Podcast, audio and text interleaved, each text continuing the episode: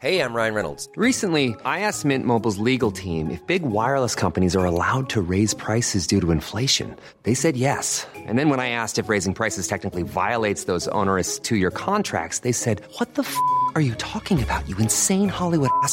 So to recap, we're cutting the price of Mint Unlimited from $30 a month to just $15 a month. Give it a try at mintmobile.com slash switch. $45 up front for three months plus taxes and fees. Promo rate for new customers for limited time. Unlimited more than 40 gigabytes per month. Slows. Full terms at mintmobile.com.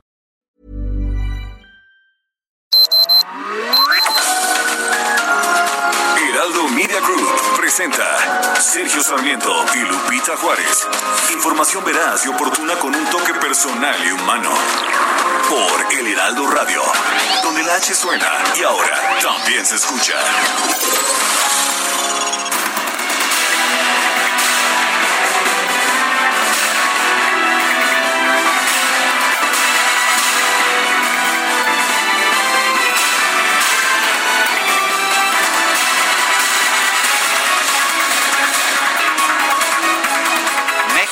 Tiene ya más muertes que Italia por la pandemia del coronavirus. Nuestro país ha acumulado 35.006 muertes confirmadas según las cifras de la Secretaría de Salud. Esto a pesar de que en México se hacen menos pruebas, menos pruebas que en otros países, lo cual hace que el número de defunciones que se registra por COVID sea menor. Esta, esta cifra es superior a las 34.964 defunciones confirmadas en Italia hasta, hasta ayer, según cifras del Instituto Superior de Sanidad de ese país europeo.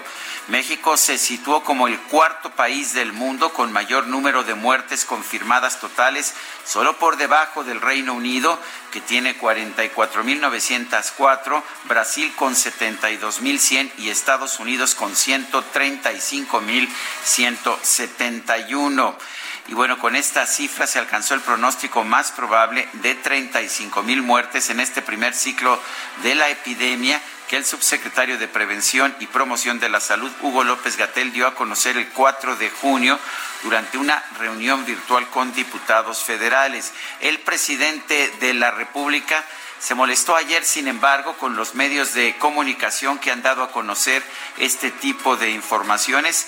Ayer dijo el presidente López Obrador en un mensaje en redes sociales que en, México se está reduciendo la intensidad de la transmisión de la epidemia de COVID-19 y que bueno, esto se demuestra por el hecho de que solo nueve de 32 estados de la República presentaron incrementos en contagios, mientras que en 23, 23 entidades federativas las cifras van bajando.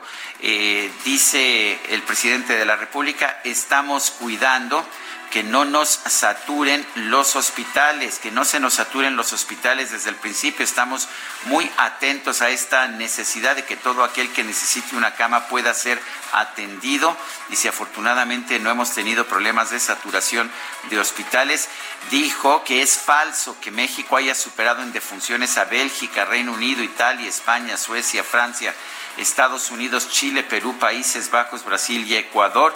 Dice que hay que hacer el cálculo en relación con la población y que si hacemos el cálculo en relación con la población, resulta que no somos de los países con más fallecimientos en el mundo. Son las 7 de la mañana, 7 de la mañana con 3 minutos. Hoy es lunes, lunes 13 de julio del 2020. Yo soy Sergio Sarmiento y quiero darle a usted la más cordial bienvenida a El Heraldo Radio.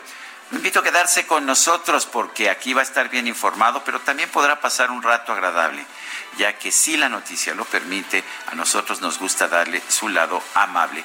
Guadalupe Juárez, ¿cómo estás? Estamos cerca, pero un poco distanciados. Estoy probando este equipo del Comrex para ver qué se siente estar transmitiendo desde una posición remota. Adelante, Guadalupe, ¿qué nos tienes Pues esta mira mañana? que te oigo muy requete bien. ¿Cómo ¿Ah, sí? estás? Sí, ¿cómo no? ¿Cómo estás, Sergio? Buenos días. No, no son fake news, noticias falsas y No, no, no, nada de eso, nada de eso. Y bueno, estoy aquí pues escuchando muy atentamente lo que estás diciendo sobre estos señalamientos acerca del COVID, de la pandemia aquí en, México. Y bueno, pues eh, escuchaba al presidente Andrés Manuel López Obrador eh, cuando señala que la pandemia va a la baja y que pierde intensidad. Bueno, pues es lo que ha señalado. Por lo pronto, por lo pronto, el gobierno federal debe replantear la estrategia sanitaria el desborde del COVID en México, lo que implicaría también la renuncia tanto del secretario de Salud Jorge Alcocer y del subsecretario de Prevención y Promoción de la Salud Hugo López Gatel, es lo que ha exigido la bancada del PRD en la Cámara de Diputados. Y cabe señalar que el gobierno de la ciudad ha presentado una lista aquí en la Ciudad de México de las 34 colonias con mayor número de casos confirmados de COVID-19. Se informó que cada domingo se van a presentar las colonias de atención prioritaria para su aplicación cada miércoles siguiente y durante los próximos 15 días las colonias, pueblos y barrios enlistados fueron seleccionados con base en el número de casos activos y la tasa de casos activos por cada 100 mil habitantes. Bueno, en otros temas, no solamente la situación está complicada en materia de pandemia, también en la parte laboral.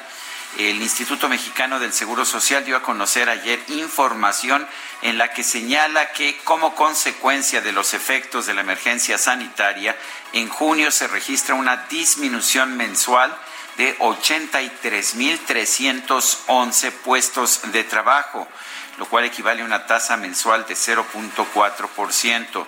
Con esto, la disminución del empleo de enero a junio del 2020 es de 921.583 plazas de trabajo. Efectivamente, se han perdido se han perdido todas estas plazas de trabajo en los seis primeros meses del año. Eh, casi pues casi un millón novecientos eh, veintiún mil 583 plazas de trabajo. Vale la pena señalar que estas nada más son las plazas de trabajo registradas en el Instituto Mexicano del Seguro Social. no queramos cuates. ¿Por qué? Pues el presidente de Estados Unidos, Donald Trump, aseguró que para finales de este año se construirán más de 450 millas, 724 kilómetros de muro en la frontera con México. Hombre, apenas, apenas estuvo el presidente López Obrador por allá. Y bueno, el señor Trump, antes de la visita y después de la visita, habla del tema del muro. Ahora sí son las 7 de la mañana con 7 minutos.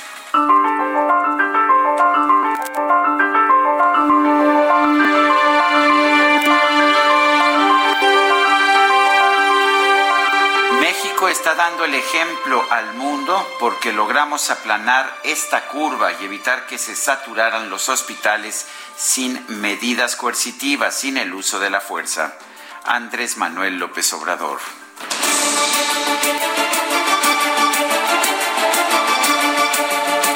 Las preguntas, mi querida Guadalupe, no podemos evitarlas. El viernes pasado, temprano en la mañana, pregunté lo siguiente. ¿Se siente ya seguro para acudir a una plaza comercial o a un restaurante? Nos dijeron que sí, 7.3% de la gente, no 89.1%. ¿Quién sabe? 3.6%, recibimos 7.124 participaciones. Esta mañana ya coloqué en mi cuenta personal de Twitter, arroba Sergio Sarmiento. Muy bien, Javi, siempre listo ahí, aunque no me esté viendo directamente. ¿Ha sido correcta la estrategia de AMLO y López Gatel para enfrentar la pandemia? Nos dice que sí, 5.2% de quienes responden, que no, 90.9%, no sabemos. 3.9%. En 34 minutos hemos recibido 1.441 votos. Las destacadas del Heraldo de México. Y ya está con nosotros aquí en la cabina, en vivo y a todo color, Itzel González. ¿Cómo estás? Bienvenida, buenos días. Lupita, Sergio, amigos, muy buenos días. Con Susana a distancia, pero ya estamos aquí felices trabajando en vivo y en directo este lunes 13 de julio del 2020. Dos días más para que paguen, dos días más para la quincena, que es una melodía para nuestros oídos, pero aún así tenemos que seguir echándole ganas para llegar hasta la quincena. ¿Y qué les parece si comenzamos este lunes con toda la información que se publica en el Heraldo de México? En primera plana, por COVID-19 rebasa México a Italia en muertes. Nuestro país se sitúa en el cuarto sitio con mayor número de fallecimientos confirmados en el mundo, solo por debajo de Estados Unidos, Brasil y Reino Unido.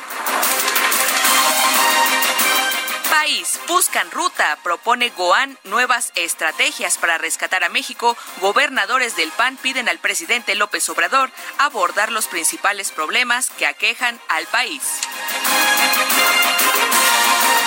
Ciudad de México, casos activos aprietan cerco en 34 colonias. A partir del miércoles, las autoridades inician un barrido sanitario e informativo y la entrega de apoyos para evitar más contagios.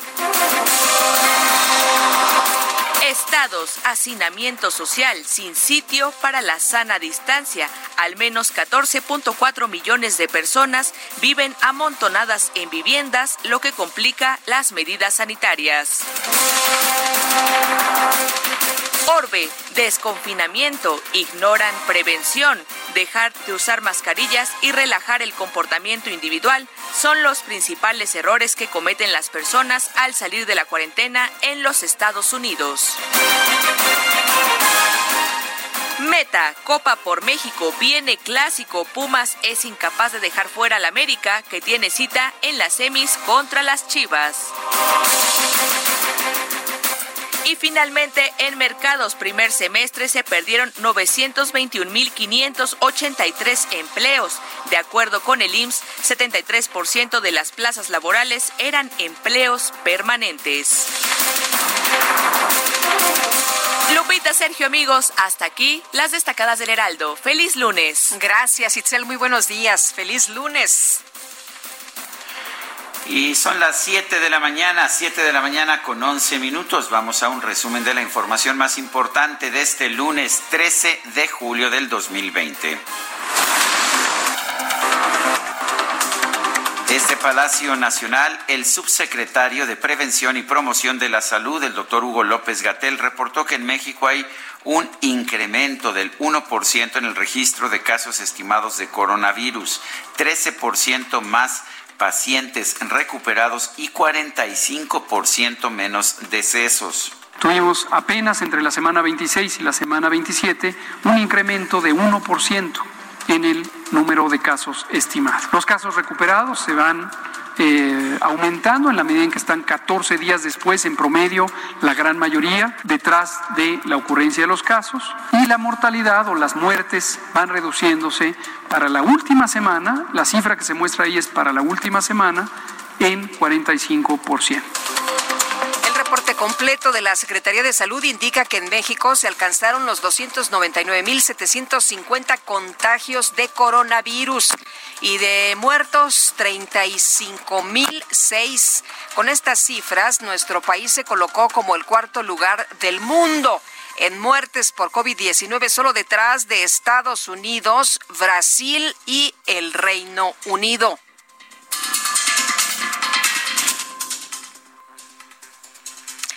Bueno, y el subsecretario López Gatel indicó que la presentación del semáforo de riesgo epidemiológico de esta semana fue retrasada por inconsistencias en la información que entregan los estados. Sin embargo, reiteró su llamado a que los tres niveles de gobierno asuman la corresponsabilidad del combate al coronavirus. Ante una situación así, ante una amenaza para un país y no se diga para el mundo, la unidad es lo que se necesita.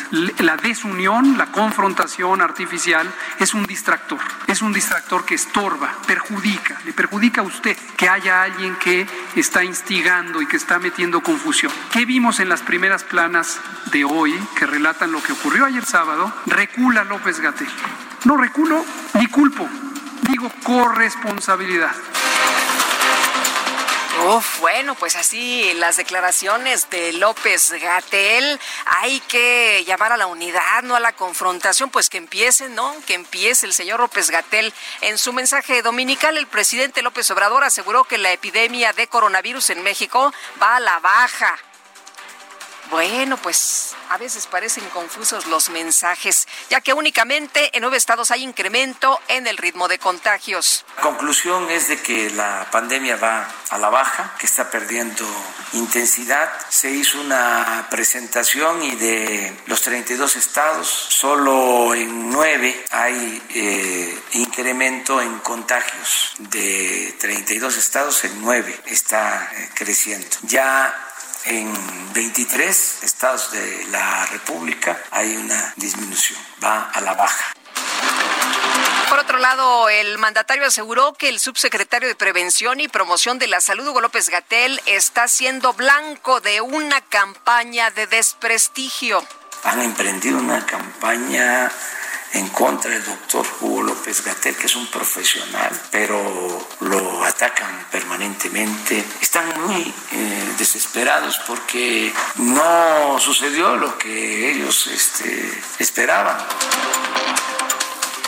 Los gobernadores del PAN exigieron que el secretario de Salud, el doctor Jorge Alcocer, explique las declaraciones del subsecretario Hugo López Gatel sobre la presunta falta de claridad en los resultados de las pruebas diagnósticas de COVID-19. Mandatarios estatales pidieron a la Secretaría de Salud, al IMSS y al ISTE acelerar sus procesos de reconversión hospitalaria ante el incremento de casos de coronavirus en sus entidades.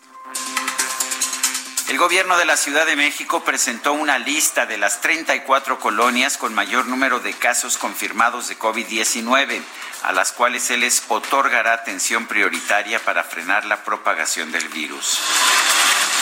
La Secretaría de Educación Pública informó que las boletas de evaluación y certificados del ciclo escolar 2019-2020 de educación básica ya están disponibles en versión digital para los alumnos de escuelas públicas y privadas de la Ciudad de México. La senadora de Morena, Nestora Salgado, confirmó que ya fue dada de alta tras haber sido hospitalizada por COVID-19. Ayer había versiones en redes sociales de que había sido intubada y bueno, ella escribió en su cuenta de Twitter que estaba bien, le fue bien, la trajeron pues eh, a un hospital acá de la Ciudad de México, estaba por allá en Guerrero y bueno, pues ya está dada de alta. Este fin de semana en un avión de la Fuerza Aérea Mexicana fueron repatriados los restos de 250 connacionales que murieron en los Estados Unidos a causa del COVID-19. Este domingo, en Florida, en los Estados Unidos, se registraron más de 15 mil casos nuevos de coronavirus un día después de la reapertura de Walt Disney World en Orlando y de una manifestación en contra del uso obligatorio de mascarillas. El presidente de Sudáfrica, Cyril Ramaphosa, anunció la prohibición de la venta de alcohol a fin de reducir los pacientes con traumatismos en los hospitales para que se puedan centrar pues en la atención en la emergencia sanitaria. La Organización Mundial de la Salud informó que este domingo se registró un nuevo récord diario de contagios de COVID-19 a nivel internacional, con más de 230 mil casos en las últimas 24 horas. Y el conteo de la Universidad Johns Hopkins de los Estados Unidos reporta que en todo el mundo ya suman 12 millones 932 mil casos de coronavirus y más de 569 mil muertes fin de semana se llevaron a cabo en la Ciudad de México y otros siete estados del país caravanas de automóviles para protestar en contra del gobierno federal y del presidente López Obrador. El coordinador del PAN en la Cámara de Diputados, Juan Carlos Romero Hicks, exigió al presidente López Obrador que rinda cuentas sobre las razones de su visita a los Estados Unidos y que presente los resultados que se obtuvieron con ella. Este fin de semana se realizó el cambio de la presidencia de la Asociación de Gobernadores de Acción Nacional, la cual fue asumida por el gobernador de Querétaro, Francisco Domínguez.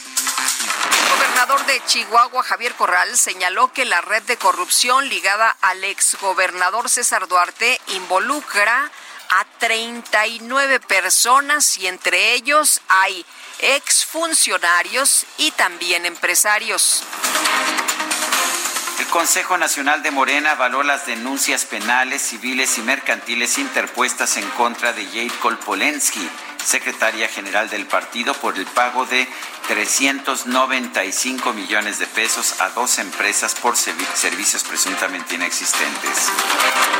El Consejo Nacional de Morena aprobó la convocatoria para llevar a cabo la renovación del Consejo y el Comité Ejecutivo Nacional, así como de la Presidencia y la Secretaría General del partido. Autoridades de Tlahuelilpan Hidalgo reportaron una fuga de combustible ocasionada por una toma clandestina. Se ordenó el desalojo de las familias que viven en la zona aledaña. Tlahuelilpan, qué memorias tan tristes de pues estas explosiones que hubo. Se acordarán por el robo de combustible. Más de 130 personas perdieron la vida en aquella ocasión. La Secretaría de Agricultura y Desarrollo Rural reportó que entre enero y mayo de 2020 el superávit de la balanza comercial de Productos Agroalimentarios aumentó 11.34% en comparación con el mismo periodo del año pasado. El presidente de los Estados Unidos, Donald Trump, aseguró que para fines de este año se construirán más de 724 nuevos kilómetros del muro en la frontera con México. Bueno, sigue, sigue la campaña. Esto le resultó muy bien en su campaña anterior al señor Trump, que dice que pues el presidente López Obrador es su amigo.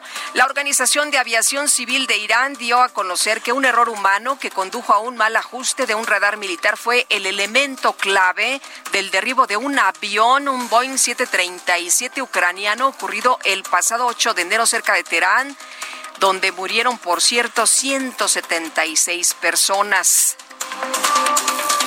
Y en información deportiva, este fin de semana quedaron definidas las semifinales de la Copa por México. Los enfrentamientos serán Cruz Azul Tigres y Chivas América.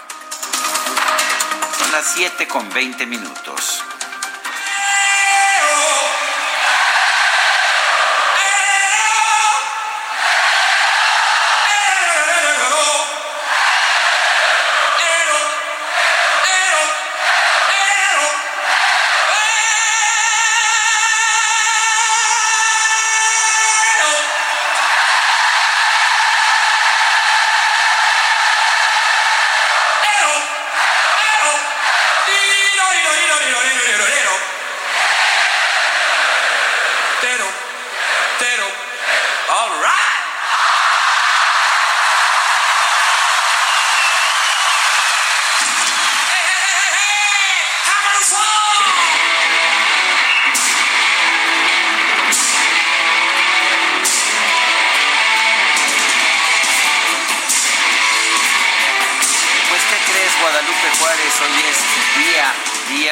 Internacional Día Mundial del Rock. Esta es una fecha conmemorativa que se celebra el 13 de julio de cada año. El 13 de julio fue la fecha de ese gran concierto Live Aid que se celebró el 13 de julio de 1985 en el que participaron bandas, bandas de rock para recaudar fondos para beneficio de Somalia y Etiopía. Y bueno, pues ah, entre las bandas que participaron está esta de Queen y Hammer to Fall. Y bueno, pues ahora ha habido un recuerdo de, este, de esta fecha, de este 13 de julio, de este Día Internacional del Rock, gracias a la película Bohemian Rhapsody, que recrea precisamente ese concierto del 13 de julio de 1985. ¿Te parece, Lupita, que festejemos con un poco de rock? Hombre, qué bien, qué buena manera de iniciar la semana. Bueno, pues está ahí y empezamos con Queen Hammer to Fall, el martillo, el martillo que cae y vamos a estar escuchando música de rock, música vinculada a este Día Mundial del Rock y me parece que lo haremos con muchísimo gusto. ¿Te parece bien, Guadalupe? Sí, claro que sí.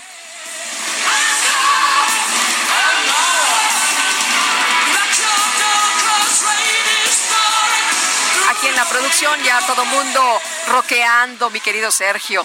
Pues me parece bien, la verdad es que tenemos un equipo joven, un equipo muy rockero, aunque a veces parezca que las grandes estrellas del rock tienen más de 70 años todos, pero bueno, no necesariamente es eso, correcto, también tenemos, ah, también hay mucha gente joven como nosotros, ¿no es así, Lupita? Efectivamente. del rock. Escuchemos.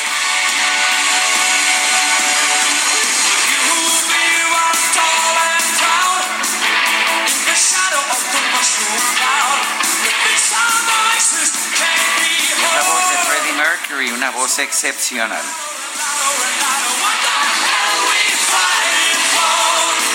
¿Te parece que nos vayamos con esta música al corte ahora que son las 7 de la mañana con 24 minutos? Pues vámonos porque Itzel aquí ya me está haciendo como unos unas señitas.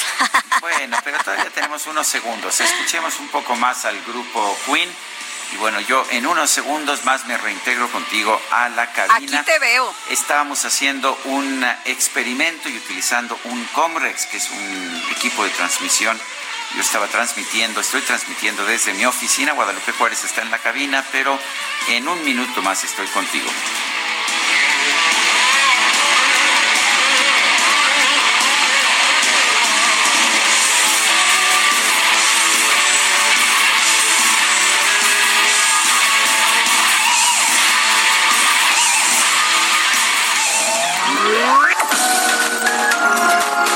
Sarmiento y Lupita Juárez quieren conocer tu opinión, tus comentarios o simplemente envía un saludo para ser más cálida esta mañana. Envía tus mensajes al WhatsApp 5520 109647. Escucha la H, Heraldo Radio. Continuamos con Sergio Sarmiento y Lupita Juárez por El Heraldo Radio.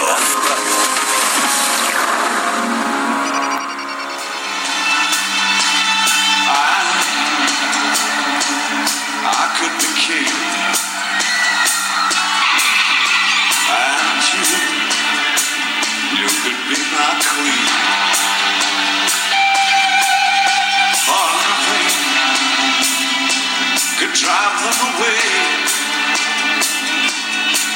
Ah, we can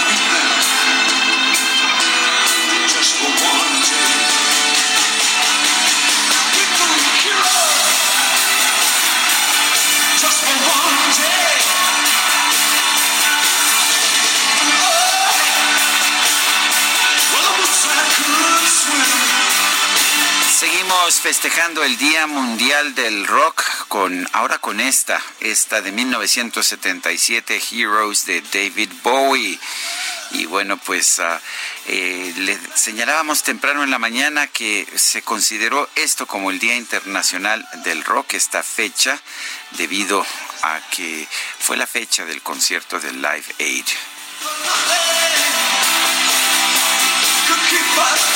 Y no sé por qué, no sé qué criterio siguieron, siguió nuestro equipo para escoger música. No sé si David Bowie estuvo en Live Aid, pero creo que sí estuvo en Live Aid, seguramente. Sí, me dicen que sí. Y ya me irán diciendo por qué escogieron cada una de las piezas que han escogido. Y tenemos mensajes de nuestros amigos esta mañana. Dice desde Querétaro Rodolfo Contreras, cuando la realidad se quiere ajustar a la ideología, no funciona. Se sigue con la idea de enfrentar con medidas políticas y no sanitarias la pandemia. Sigamos cuidándonos. Y otra persona nos dice, aquí esperándolos como siempre, que tengan una excelente semana. Saludos a todo el equipo de trabajo. Soy Patricia, la de todos los días. Y dice otra persona, buen día, buena semana para todos, familia del Heraldo de México, abrazo a Sergio y Lupita, es Salvador Luna. Y bueno, no sé si ya nos esté escuchando, pero un fuerte abrazo a Mayra Maldonado, que nos escucha con mucha frecuencia, está cumpliendo años el día de hoy. También a Stephanie Palacios, productora de Adela Micha, que también está cumpliendo. La Steffi cumpleaños el día de hoy también. No, hombre, se va a poner bueno. No, bueno, ¿qué vamos a hacer? Por Zoom, por Zoom. Bueno, son las 7 de la mañana con 32 minutos. Vámonos a Palacio Nacional. Augusto Atempa nos tiene la información. Sergio Lupita, muy buenos días. Pues el presidente reanudará sus giras por los estados y esta mañana informó que este miércoles acudirá a Guanajuato, el jueves va a Jalisco y el viernes en Colima. Sin duda reanudará sus giras con dos, eh, bueno, con dos estados que hoy en día tienen un gran problema de violencia. También se tocó el tema de la rifa del avión y esta rifa se llevará a cabo el próximo 15 de septiembre. López Obrador dijo que la venta de la rifa se vio afectada por la por la pandemia y Ernesto Prieto, el director de la Lotería Nacional, expuso que durante más de 100 días se dejaron de vender estos cachitos de 500 pesos. ¿Y cuántos boletos se han vendido al día de hoy? Pues Prieto Ortega dijo que se han vendido alrededor de 1.355.000 cachitos, un equivalente a 22.58% del total de los disponibles. Hay que recordar que el premio de la rifa pues no es el avión, sino 100 premios de 20 millones de pesos y el avión sigue a la venta por lo que el director de Banobras, eh, Jorge Mendoza, explicó que ya hay una oferta de 120 millones de dólares por el avión presidencial. Esa oferta se recibió en abril y actualmente se está llevando a cabo las negociaciones. Hay otro avión, el Gulfstream 550, el cual también ya tiene una oferta, pero pues no se pueden dar más detalles porque hay una carta de confidencialidad, así lo afirmó Jorge Mendoza. Y en abril eh, se recibió esta oferta, como bien les mencionaba, de Banobras. Se espera que en los próximos días se termine de ajustar estos detalles. Estas son las dos aeronaves de mayor precio por el traslado, bueno, que se utilizaba para el traslado de ejecutivos del servicio público. Sergio, Lupita, mi reporte. Augusto Atempa, muchas gracias. Muy buen día. Hasta luego, muy buenos días. Yo no sé si nuestros amigos del auditorio estén bien pendientes, Sergio, de pues este tema de la famosa rifa, ¿no? Seguramente que no les preocupa tanto la pandemia o el desempleo o la inseguridad. A lo mejor están ahí muy atentos y lo que más pues está preocupada la ciudadanía en nuestro país es de la rifa de este avión que no se va a rifar, pero bueno, pues hay prioridades en los temas y bueno, el presidente que ya se va de, de giras, ¿no? Él ha dicho que pues eh, la pandemia va a la baja y que está perdiendo intensidad, a lo mejor por eso pues este entusiasmo de reanudar sus giras. Vamos con Israel Lorenzana que anda por ahí en circuito interior y Marina Nacional. Israel, ¿cómo te va? Muy buenos días. Lupita Sergio, muchísimas gracias, muy buenos días, es un gusto saludarles esta mañana, muy buen inicio de semana. Hemos hecho un recorrido a través del circuito interior de la zona de la raza y con dirección hacia Marina Nacional. La circulación en términos generales es totalmente aceptable. Hay que recordar que ya está prácticamente terminado este carril reversible eh, estará corriendo de la zona de la raza hasta Patriotismo, hasta Avenida Revolución aquí en el circuito interior. Así que bueno, pues para nuestros amigos automovilistas hay que pedirles que lo tomen en cuenta. Puede tornarse peligrosa esta situación, ya que está balizado, pero bueno, pues no hay todavía señalamientos que indiquen este carril que será reversible aquí en la zona del circuito interior. Con dirección hacia el aeropuerto, la circulación de igual forma aceptable. Algunos asentamientos por los vehículos que se incorporan con dirección hacia la zona de San Cosme y más adelante en la calzada de Guadalupe la calzada de los misterios, para nada para abandonar esta arteria, ya que superando estos puntos la circulación mejora también hacia la avenida Oceanía. Sergio Lupita, la información que les tengo esta mañana. Muy bien, muchas gracias por el reporte. Muy buenos días, Israel. Hasta luego. Son las siete con treinta y seis minutos. El presidente Andrés Manuel López Obrador aseguró que Hugo López Gatel, subsecretario de Prevención y Promoción de la Salud, es víctima de una campaña negativa. López Obrador aprovechó su, pues, un mensaje, un video que hizo, que dio a conocer el día de ayer para reiterar su respeto y admiración al doctor Hugo López Gatel. Le agradeció la manera en que ha venido informando a la ciudadanía acerca de cómo la gente se puede cuidar del coronavirus. Dijo el mandatario que la pandemia va a la baja. Señaló que en nueve estados hay un incremento en los contagios, pero que en el resto de las entidades de la nación se están se está registrando una disminución de los casos. López Obrador reconoció que en Tabasco se llegó al 80% de ocupación hospitalaria general y al 50% en terapia intensiva, por lo que se reforzó la atención en ese estado con capacitación a médicos generales, número de camas y equipo. Dice el presidente que es necesario transitar hacia una nueva realidad para recobrar la libertad y salir a la calle, solamente si es necesario y con cuidado, utilizando la sana distancia y sin aglomeraciones. El presidente dijo que como gobierno hay la obligación de mantener los equilibrios, cuidar la salud de los mexicanos, pero también que se vaya recuperando la economía. La economía de nuestro país está sufriendo una retracción enorme y nada más en nada más en estos seis primeros meses del año hemos perdido cerca de un millón de empleos registrados en el Instituto Mexicano del Seguro Social. Bueno, y a partir del miércoles, 34 colonias, barrios y pueblos donde se concentra 20% de los casos positivos de COVID-19 en la Ciudad de México van a ser sometidas a medidas sanitarias especiales y a suspensión de actividades. Las autoridades buscan disminuir y evitar más contagios en estas zonas que tienen las tasas más altas de casos positivos por cada 100 mil habitantes. Como ocurre en el semáforo rojo, se va a promover que las personas se queden en casa mediante apoyos médicos, alimentarios y económicos. Esta mañana autoridades del municipio de Tlahuelilpan en Hidalgo, este municipio donde se registró en 2019 una mortífera explosión, una mortífera explosión que pues que ahora sí que tuvo un saldo social muy grande. Bueno, ahora se reportó una fuga de combustible en otra toma clandestina. Eh, ¿Qué medidas se tomaron en esta ocasión? Vamos a preguntarle a David León, el ex coordinador nacional de Protección Civil. David, ¿cómo estás? Buenos días, gracias por tomar esta llamada. Lupita, Sergio, qué gusto saludarlos. Muy buenos días, muy buena semana para todos quienes nos escuchan. Efectivamente, recibimos este alertamiento la noche de ayer de una eh, toma clandestina, eh, esto en la eh, comunidad de San Primitivo, en el municipio de Tlahuelilpan. Eh, Sergio es eh, prácticamente a 200 metros eh, de esta dolorosísima tragedia leccionadora que nos dejó la toma clandestina en, al, al inicio de esta administración. Decir que afortunadamente en esta ocasión eh, las, eh, las autoridades, una, una coordinación, un trabajo en equipo con las diferentes instancias, se realizó una evacuación. Existen eh, mucho más, se han incrementado de manera importante los reportes eh, ciudadanos acerca de este tipo de prácticas que ponen en riesgo tanto a la población como también a las autoridades y a aquellas mujeres y hombres que atienden este tipo de eventos.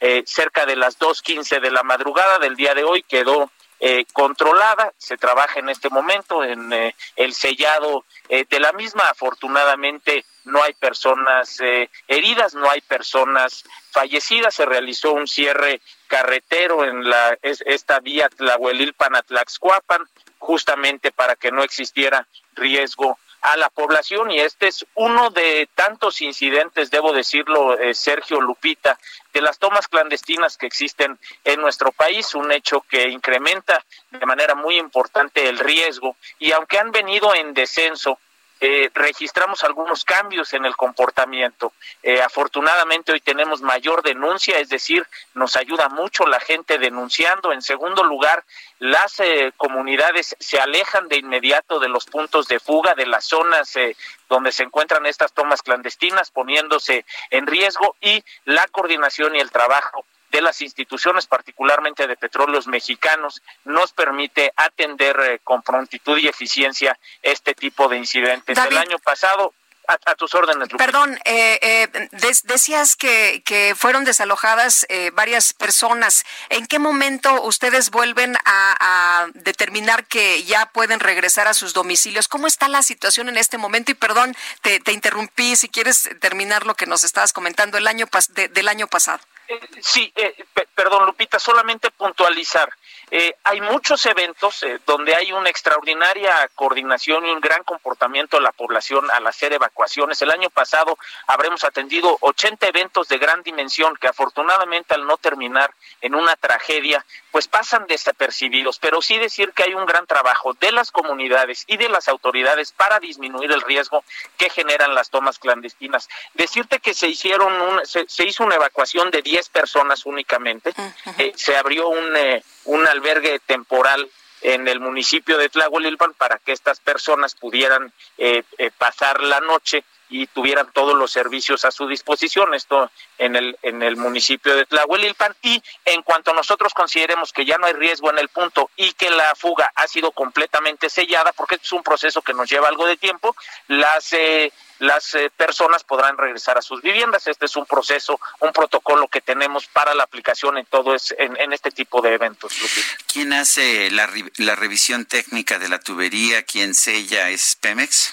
Es Petróleos Mexicanos, eh, Sergio, pero decir que tenemos una gran coordinación. Primero que nada con las unidades municipales de protección civil, la unidad estatal, por supuesto, la participación de Secretaría de la Defensa Nacional con la aplicación del plan DN3, la Guardia Nacional que nos ayuda a hacer los cercos perimetrales y el recorrido en aquellos puntos que se hicieron evacuaciones para que las familias se evacúen, pero no se queden con el pendiente de si sus bienes materiales van a perderse. La Guardia Nacional nos ayuda en eso y mujeres y hombres extraordinarios de Petróleos mexicanos, debo decirlo, Sergio, con un gran talento, hacen la reparación de esas tomas clandestinas que a la delincuencia les llevan unas horas realizarlas, a estas mujeres y estos hombres pues les llevan horas, incluso en algunos casos hasta días. David León, coordinador de Protección Civil, gracias por hablar con nosotros esta mañana. Es un honor, Sergio Lupita, que tengan excelente lunes y excelente semana. E igualmente, muchas gracias. Muy buenos días. El Instituto Mexicano del Seguro Social dio a conocer eh, la información sobre los puestos de trabajo afiliados a esa institución. Eh, se ha registrado una caída en el mes de junio de 83.311 puestos de trabajo. Con esto la disminución del empleo de enero a junio del 2020 es de 921.583 posiciones eh, o empleos. En los últimos dos 12 meses la caída es de 868.807. Eh, en contraste, se registra un incremento importante en el salario promedio de cotización. Esto es un incremento de 8.1% para llevar este salario promedio a 407.30, 407 pesos con 30 centavos. Aunque vale la pena señalar que esto no es un reflejo de que se estén aumentando los salarios, sino más bien que aquellas personas que están perdiendo su empleo son los que tienen menor ingreso. Por lo tanto, sube, sube el salario promedio que registra el Instituto Mexicano del Seguro Social. Vale la pena señalar que estos son los puestos de trabajo que se están perdiendo nada más eh, con registro en el Instituto Mexicano del Seguro Social.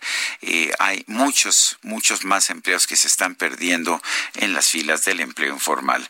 Son las 7 de la mañana con 45 minutos. El pronóstico del tiempo. Sergio Sarmiento y Lupita Juárez. Roberto Rodríguez, ¿cómo estás? Muy buenos días. Muy buenos días, un gusto saludarlos, inicio de semana. Pues las condiciones meteorológicas para el día de hoy, tenemos lo que es el canal de baja presión extendido desde el norte hasta el centro del país, interactúa con inestabilidad en niveles altos de la atmósfera y con ingreso de aire húmedo del Océano Pacífico, lo cual genera chubascos y lluvias puntuales fuertes acompañadas de actividad eléctrica, ráfagas de viento y posibles granizadas en entidades del noroeste, norte, centro y sur de la República Mexicana, incluyendo lo que es el Valle de México. Por otro lado, la onda tropical número 16 y un canal de baja presión extendido sobre la bahía de Campeche ocasionarán chubascos, descargas eléctricas y ráfagas de viento al paso de las tormentas sobre la península de Yucatán y lluvias puntuales fuertes en el sureste mexicano. La onda tropical número 15 asociada a una baja presión con potencial de desarrollo ciclónico, pues sobre el Pacífico alejándose gradualmente de las costas nacionales. Estimamos igualmente temperaturas superiores a 40 grados centígrados en 12 entidades del territorio nacional. Pues serían las condiciones y es un gusto saludarlos inicio de semana. Muy bien, muchas gracias, Roberto. Buenos días. Buenos días. 7 con 46. Este es el momento de decidirte con Scotiabank.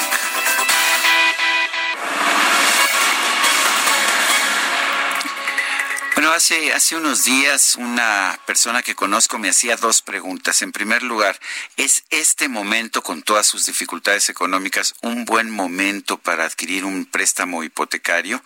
Y segundo, están dando los bancos préstamos hipotecarios? Bueno, yo no soy uh, el que sé de esas cosas, pero podemos preguntarle a Paulina Prieto, ella es vicepresidenta de créditos, de créditos hipotecarios y automotriz en Scotiabank. Paulina, ¿cómo estás? Buenos días. Hola, buenos días, Sergio. Buenos días, Lupita. Buenos días. Primera pregunta, entonces, ¿es buen momento o es muy peligroso? Y segunda pregunta, ¿hay créditos hipotecarios en estos momentos? Sí, claro que sí. La banca sigue de pie y sigue ofreciendo créditos hipotecarios a todos nuestros clientes.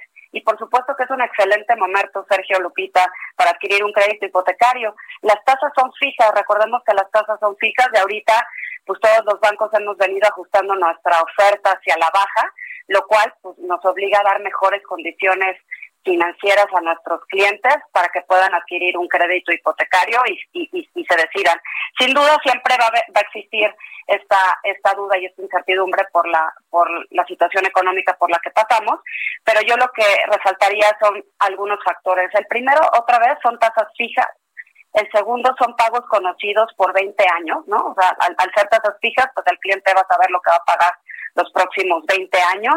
Hoy nuestros créditos tienen seguro de vida, seguro de daño, seguro de desempleo. El, de- el seguro de desempleo se vuelve crítico en estos momentos. Y por el otro lado, al menos en Scotiabank, lo que queremos es impulsar a la que, a la que, a la que, a que la gente se decida. Y por eso estamos ofreciendo eh, nuestra promoción de primavera-verano, que eh, la sacamos en esta época siempre todos los años, donde regalamos la comisión por apertura, no cobramos el, el avalúo y hacemos un descuento en honorarios notariales del 30%. Y justamente porque los gastos de inicio pues son los que a veces resultan este pues, difíciles para los clientes y a veces son los que hacen que el cliente no se decida. Entonces, yo te diría que es un extraordinario momento, Sergio Lupita. Paulina, ¿cómo es el proceso para realizar precisamente esta solicitud? Eh, antes, eh, pues eh, íbamos directos y teníamos dudas, alguien nos contestaba, pero ahora con el tema de, de la pandemia, ¿sigue siendo el mismo procedimiento? ¿Es igual de fácil? Es igual de fácil, aunque tienes toda la razón, Lupita, nos ha obligado a trabajar de forma diferente. Afortunadamente, en Scotiabank, el cliente, si quiere saber y quiere conocer cómo va a quedar un crédito hipotecario, nos puede contactar a través del correo electrónico crédito hipotecario a través de nuestros brokers hipotecarios, que es otro canal muy importante este de nuestra originación. Y este y obviamente a través de las sucursales aquellos que se animan nuestras sucursales siguen abiertas pero siempre tenemos los canales digitales para que el cliente se pueda animar. Y no necesita ir este a algún lugar para que le demos alguna tabla de amortización. Todo lo hacemos de manera digital electrónica. El cliente nos puede mandar también la documentación de manera digital y nosotros le podemos estar dando una respuesta el mismo día Bueno, pues yo quiero agradecerte, Paulina Prieto, vicepresidenta de Créditos Hipotecario y Automotriz en Scotiabank. Al contrario, Sergio Lupita, que tengan muy buen día. Igualmente, muchas gracias. Pues una buena noticia, sin duda, ¿no? Que puedes eh, hacer uso de, de este crédito, Sergio, el crédito hipotecario. Oye, y vámonos con Daniel Magaña, que anda por allá en Calzada México, Xochimilco. Daniel, ¿cómo estás? Buenos días. Y en otras noticias, Gerardo por fin podrá taparse el tatuaje con el nombre de su ex, usando la bonificación que recibió en su tarjeta de crédito Scotiabank sin anualidad por cambiar su nómina. Un cambio siempre es bueno. Scotiabank, tú decides, nosotros te asesoramos. Consulta términos, condiciones, comisiones y requisitos de contratación en scotiabank.com.mx diagonal cambio. Esto fue el momento de decidirte con Scotiabank. Daniel, ¿cómo estás? Buenos días. Cuéntanos qué pasa por allá en Calzada México, Xochimilco.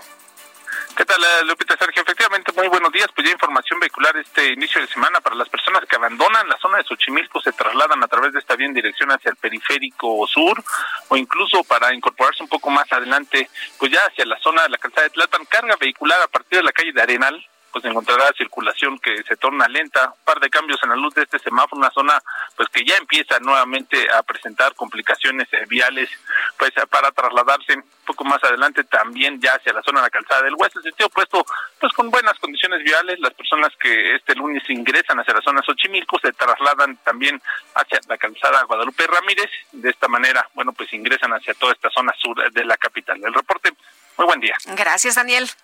Hasta luego.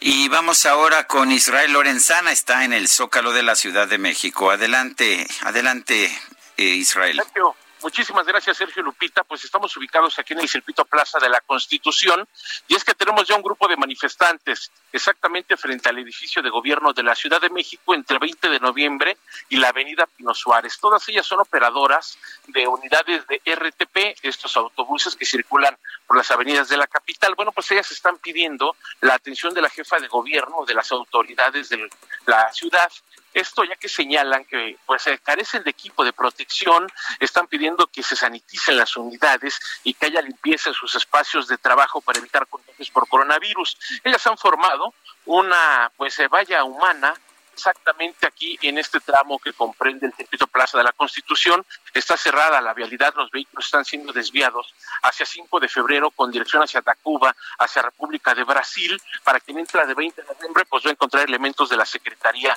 de Seguridad Ciudadana.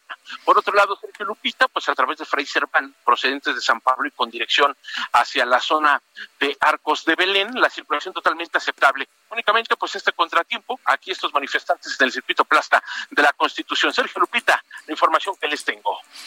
Muy bien, Israel, gracias por esta información. Hasta luego. Son las 7, las 7 de la mañana con 53 minutos. ¿Por qué no nos llama o por qué no nos manda un mensaje, ya sea de voz o de o mensaje escrito a nuestro número de WhatsApp? El número es el 55 2010 9647 es número de WhatsApp, ahí puede mandarnos, no, no nos llame, ¿verdad? Porque nos saturan. Sí, entonces mándenos mensajes de WhatsApp, es donde podemos de hecho atenderlo, ya que no tenemos líneas directas. Eh, son las 7 con 54, denos a conocer su punto de vista. Regresamos en un momento más. Lupita Sergio, muy buen día. Soy Yance Tazaco, deseándoles un feliz inicio de semana a los dos, a todo el equipo. Una semana llena de eh, logros, cumplir con los objetivos, eh, mucha energía positiva, muy bien informados en el mejor noticiero de radio. Muchas, eh, muchas felicidades por esta semana de trabajo y que a todos nos vaya de maravilla.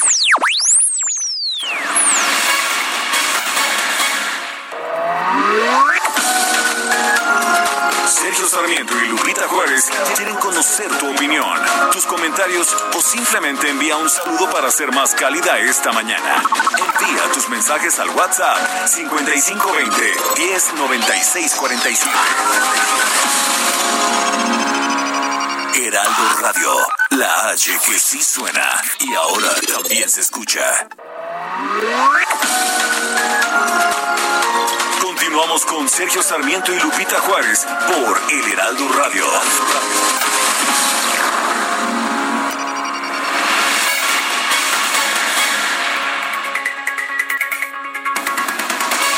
La semana pasada recibimos muchos mensajes del auditorio expresando dudas acerca de, de, sus programas sociales, de sus tarjetas del bienestar.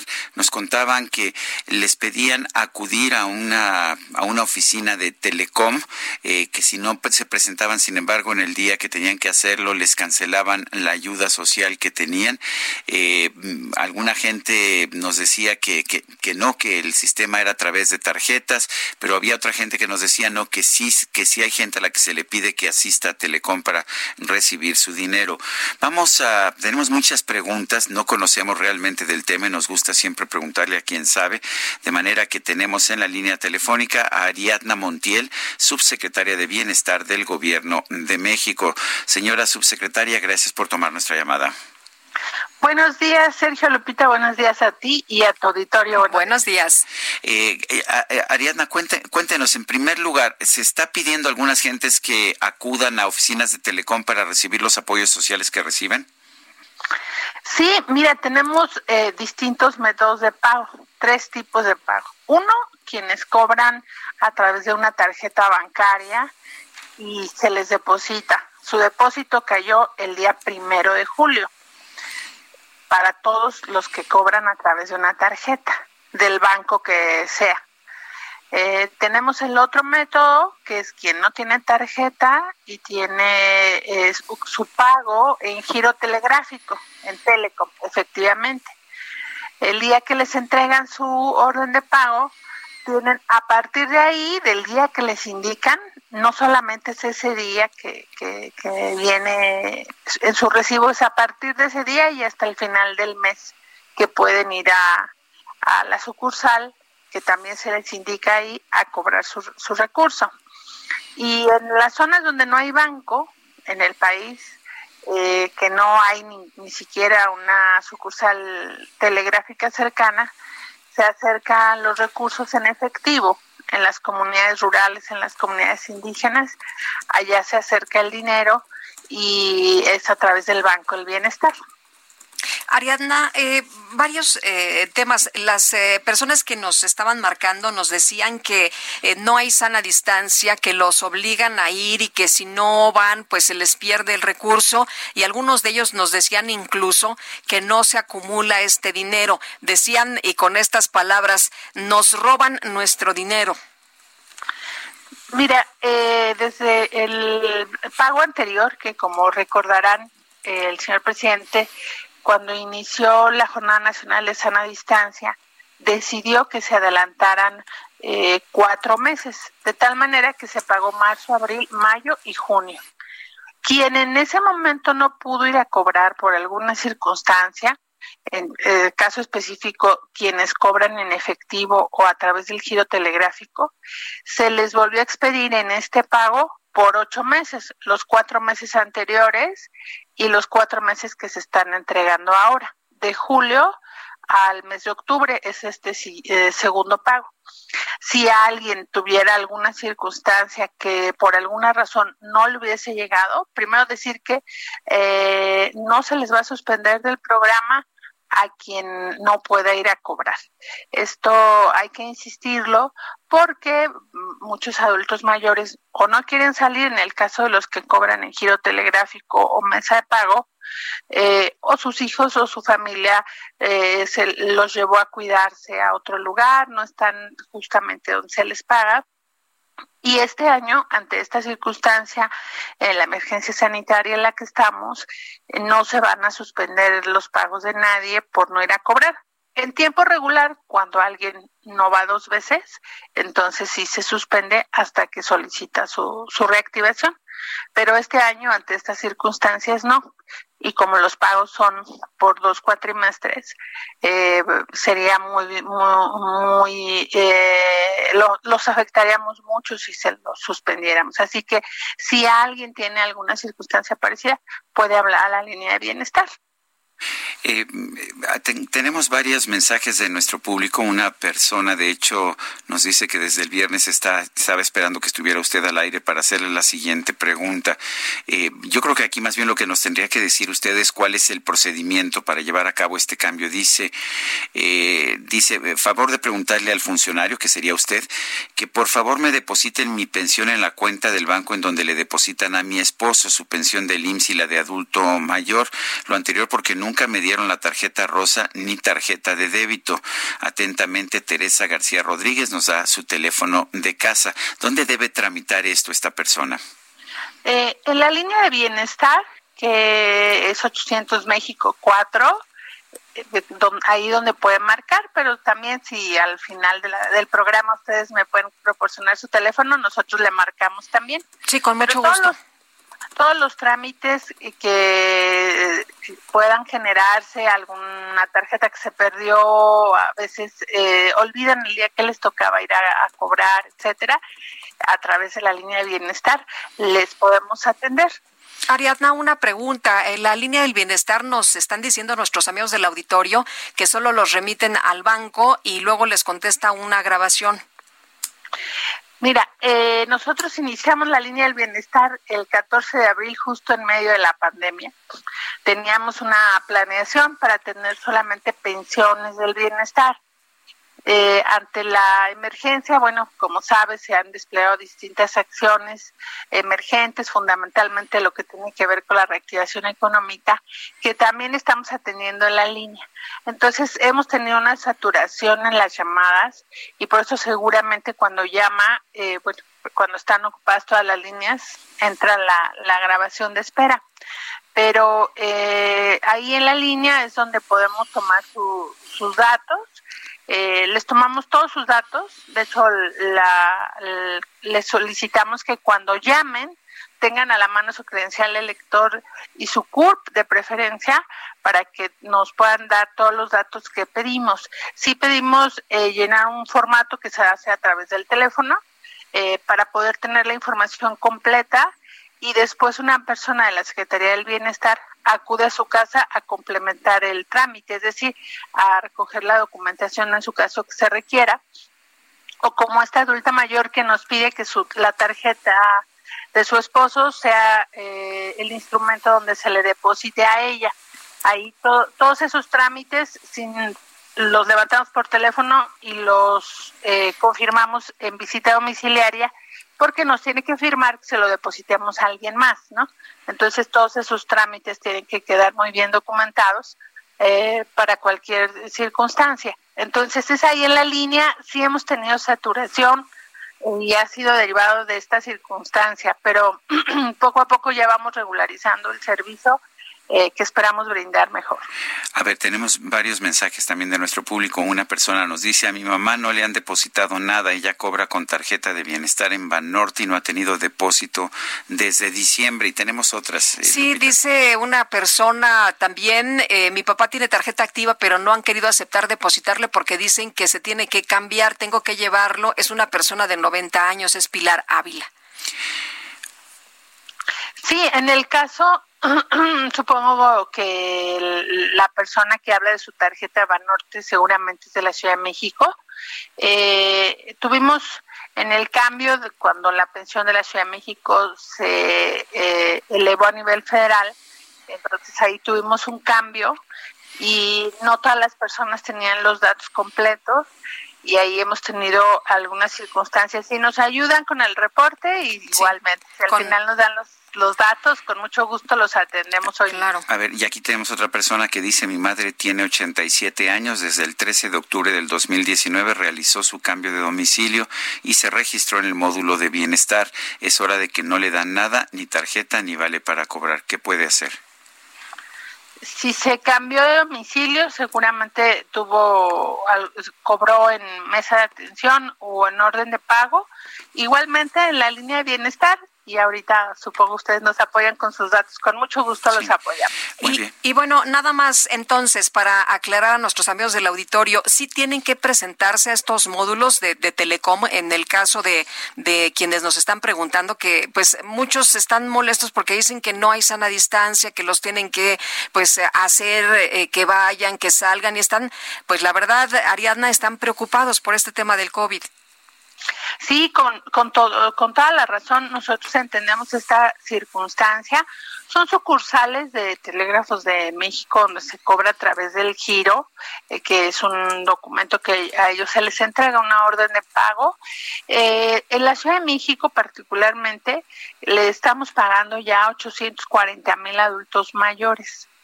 Quienes cobran bajo este método son 20 mil que por alguna circunstancia eh, tienen sus datos eh, inexactos o el banco no nos ha permitido abrirles la cuenta por alguna circunstancia. Por ello sí eh, mantenemos este método de pago y lo que les decimos es que a partir del día que les entregan la orden de pago, tienen todo el mes de julio, no tienen que ir al otro día inmediatamente, sino todo el mes de julio para ir a hacer el cobro de su orden de pago.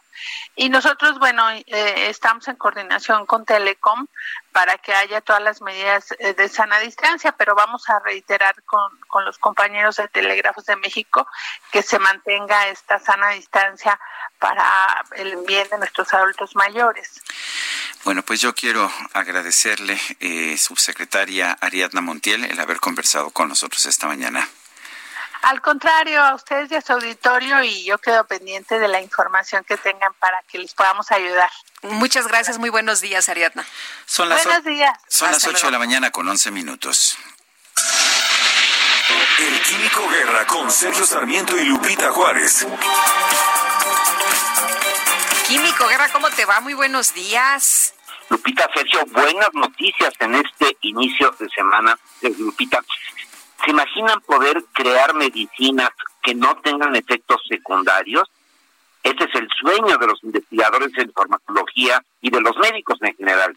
Pues fíjense que el día de hoy, precisamente, investigadores del sistema de salud de la Universidad de Virginia, liderados por el doctor Julius Singh, publican un trabajo, desde mi punto de vista, trascendental, Sergio en donde describen, fíjense, una novedosa técnica para crear medicamentos más seguros y sin efectos secundarios. Una nueva técnica para dar en el blanco a moléculas dentro de las células. Se esperan grandes beneficios en la lucha contra el cáncer, por ejemplo, que es uno de los problemas precisamente de toda esta cuestión de la quimio, ¿verdad? Los terribles efectos secundarios. Yo soy testigo de eso y te lo puedo decir que hay que esta noticia a mí me pareció extraordinaria. También en cuestiones del Alzheimer, por ejemplo, Su y sus colegas han encontrado la manera para manipular moléculas de compartimento en compartimento dentro de células individuales. Sorprendentemente, las nuevas células hacen cosas diferentes dependiendo de su localización dentro de la célula. Uno pensaría que una en el momento que llega a una célula, pues, por cualquier lado que le llegue, va a tener el mismo resultado. Pues no.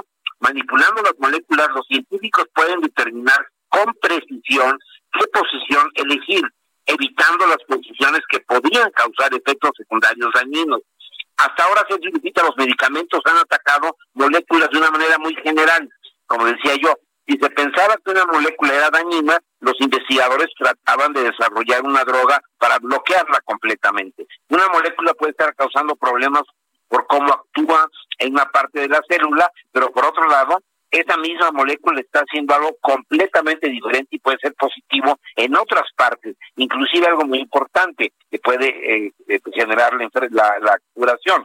Así que el bloquearla completamente equivale a resolver los problemas de tráfico prohibiendo el uso del automóvil, por ejemplo. Ahora, en vez de tratar torpemente de bloquear una molécula sin importar las muchas funciones que desempeñan, los médicos pueden atacar una molécula específica que realiza una función específica en un sitio específico dentro de una misma célula. Esto adiciona un nivel de precisión al concepto de medicina personalizada extraordinario. Estamos, eh, este hecho, Sergio seguramente va a revolucionar completamente las terapias toda la cuestión de la farmacología en el mundo. Es verdaderamente trascendente y creo que una muy buena noticia en este lunes, Sergio Lupita. Bueno, pues, Químico, muchas gracias como siempre. Al contrario, que tengan buen inicio de semana. Igualmente, muy buenos días y gracias por traernos las buenas noticias, Químico Guerra. Son las ocho con quince minutos. Un grupo de senadores del PAN va a imponer una denuncia en contra de Hugo López Gatel. Oye, no van a ser los únicos, ¿verdad? también los del PRD. Parece también, pero aquí, eh, eh, aquí es una denuncia de los senadores del PAN en contra de Hugo López Gatel, subsecretario de Prevención y Promoción de la Salud. Lo acusan de negligencia, de negligencia en el manejo de la epidemia del coronavirus. Vamos a conversar con Josefina Vázquez Mota. Ella es presidenta de la Comisión de Derechos de la Niñez y de la Adolescencia en el Senado. Eh, Josefina Vázquez Mota, buenos días. Gracias por tomar nuestra llamada. Sergio, qué gusto, Lupita, qué gusto saludarlos. Buenos, días. Josefina, pues, efectivamente, cuéntanos, ¿por, ¿por qué una denuncia? ¿Qué tipo de denuncia es? ¿Denuncia penal? Pues mira, Sergio, esta es eh, la ruta jurídica que hemos venido estableciendo. En primer lugar, señalar que la letalidad de niñas y niños en nuestro país por COVID en menores de 14 años es tres veces más que la de Estados Unidos, cinco veces más alta que la de España Digo, para tener idea de las proporciones que estamos hablando, en nuestro país han fallecido ya al menos 50 niños menores de cuatro años, que es el grupo que en el caso de México, pues de edad infantil, donde más decesos se han registrado. En Estados Unidos han sido 19 y en España dos. Eh, al momento y con el reconocimiento de este subregistro, ¿verdad?, que ha hecho la propia autoridad de fallecimientos, son más de 110 niñas y niños que han fallecido y el número de contagios eh, se ha, crecido exponencialmente, eh, de 84 contagios reportados el día 12 de abril a 6.212 casos para el 5 de julio. Es decir, los contagios en niñas y niños han crecido 73 veces. Tú hoy lo describes perfectamente en tu columna de, del periódico Reforma, Sergio. Eh, no solamente no hay ninguna estrategia, es decir, eh, estamos caminando prácticamente a oscuras. Entonces, ¿cuál es la ruta jurídica? Primero, como grupo parlamentario, pues una queja ante la Comisión Nacional de Derechos Humanos por este criminal manejo que se ha hecho de la pandemia, esperando obtener una recomendación positiva. La segunda vía de acción jurídica es acompañar a las víctimas y hay muchos eh, abogados pro bono que están en esta disposición, abogadas y abogados por estas malas decisiones y apoyarlas a interponer quejas y denuncias.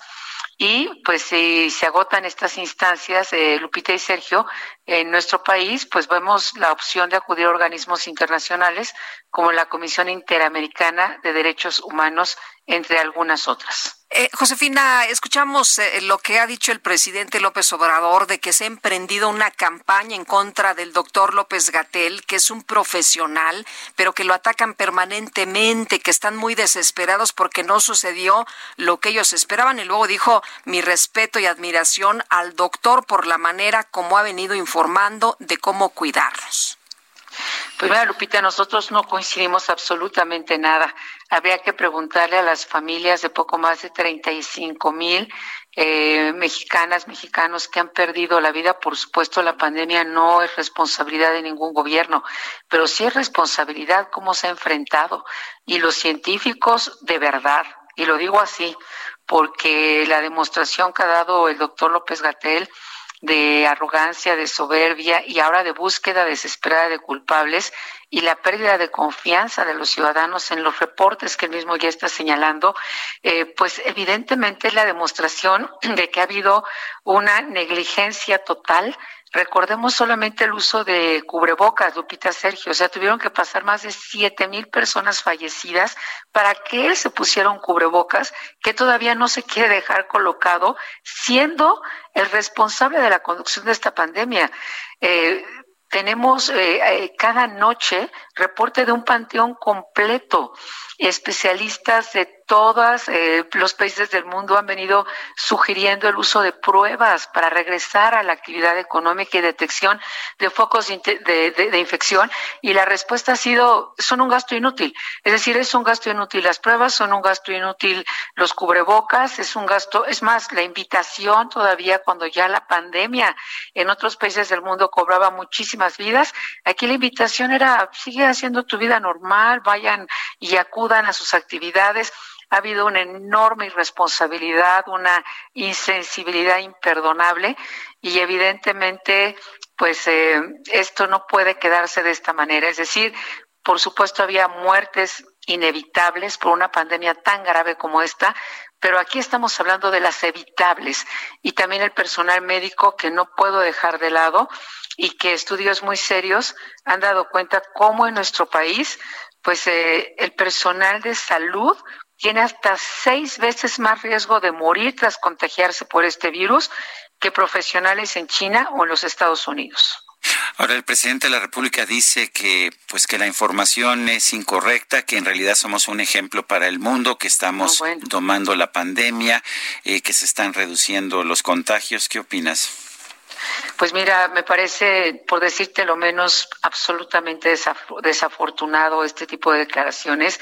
Ni se ha domado la pandemia, ni esta curva eh, ha, bajado, es decir, se ha aplanado de ninguna manera. Yo solamente pediría que por un segundo cerráramos los ojos y nos imagináramos los más de 35 mil personas que ellos reconocen que han fallecido por COVID, es decir, 35 mil féretros. Y, y, hemos superado ya países incluso como Italia. Ya el día de ayer, hoy muy temprano, periódicos como El País dan cuenta que somos ya el cuarto país con el mayor número de fallecimientos del mundo. Y evidentemente hay muchos otros, eh, Lupita Sergio, que no se han registrado por muchas razones. Eh, porque están muriendo en casa, porque hay miedo de acudir muchas veces a los hospitales porque no se tiene confianza en la información. Yo conozco directamente, como seguramente ustedes y muchos que nos están escuchando, personal de salud que han perdido la vida por no tener la protección ni el equipo adecuado. Y evidentemente hoy ya la búsqueda de culpables va en los gobiernos estatales cuando al mismo tiempo no se ha dado apoyo a las familias este ingreso básico universal que digamos ha sido incluso recomendación de la CEPAL eh, que se ha instrumentado en muchísimos países del mundo de verdad que la negligencia es imperdonable, no tiene que ver con un tema de partido. Las niñas y los niños y quienes han fallecido no es un tema de partido político, es un dolor eh, humano, eh, es una tragedia que estamos viviendo a nivel nacional y sin embargo la frialdad, la soberbia con que se ha manejado, la negligencia y el no tener una estrategia, sino caminar a ciegas con un modelo centinela que no está avalado por ninguna instancia, con un Consejo de Salubridad que no vemos que esté sesionando en la práctica, pues nos parece que esto merece eh, este camino jurídico que, insisto, va muy por encima de cualquier de tipo o de cualquier propósito partidista. Senadora Josefina Vázquez Mota, gracias por hablar con nosotros.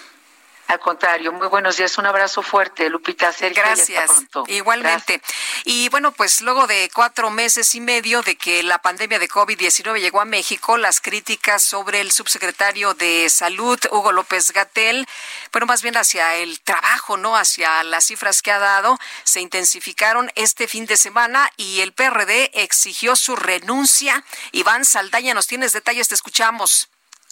Lupita, Sergio, muy buenos días. Efectivamente, pues el gobierno federal, eh, así lo plantearon, debe replantear la estrategia sanitaria ante el desborde del COVID-19 en México, lo que implicaría, pues, también la renuncia tanto del secretario de Salud, Jorge Alcocer, y del subsecretario de Prevención y Promoción de la Salud, Hugo López Gatel. Así lo exigió, como bien lo adelantas, Lupita, la, el Partido de la Revolución Democrática, el PRD, en la Cámara de Diputados. A través de su coordinadora Verónica Juárez Piña, la legisladora señaló que es necesaria la designación de un equipo de salud y que de un nuevo equipo de salud y también que el Consejo de Salubridad General asuma realmente la eh, conducción de la lucha contra la pandemia de manera autónoma, con un enfoque científico y alejado de criterios políticos.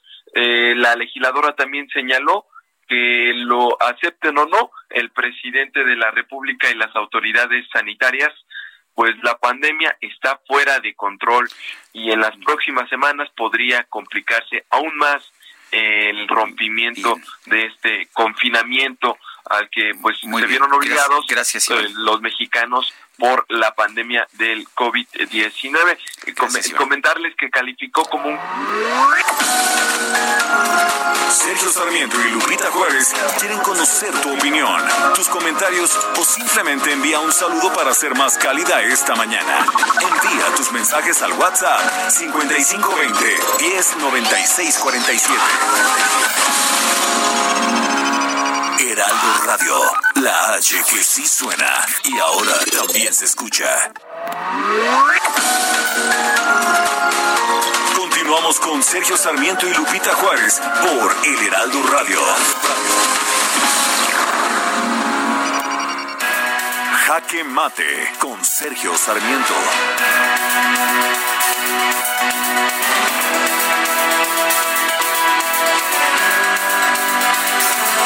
Me ha dado gusto ver que el doctor Hugo López Gatel utilizó por primera vez una mascarilla, un cubrebocas en su conferencia de prensa de este sábado.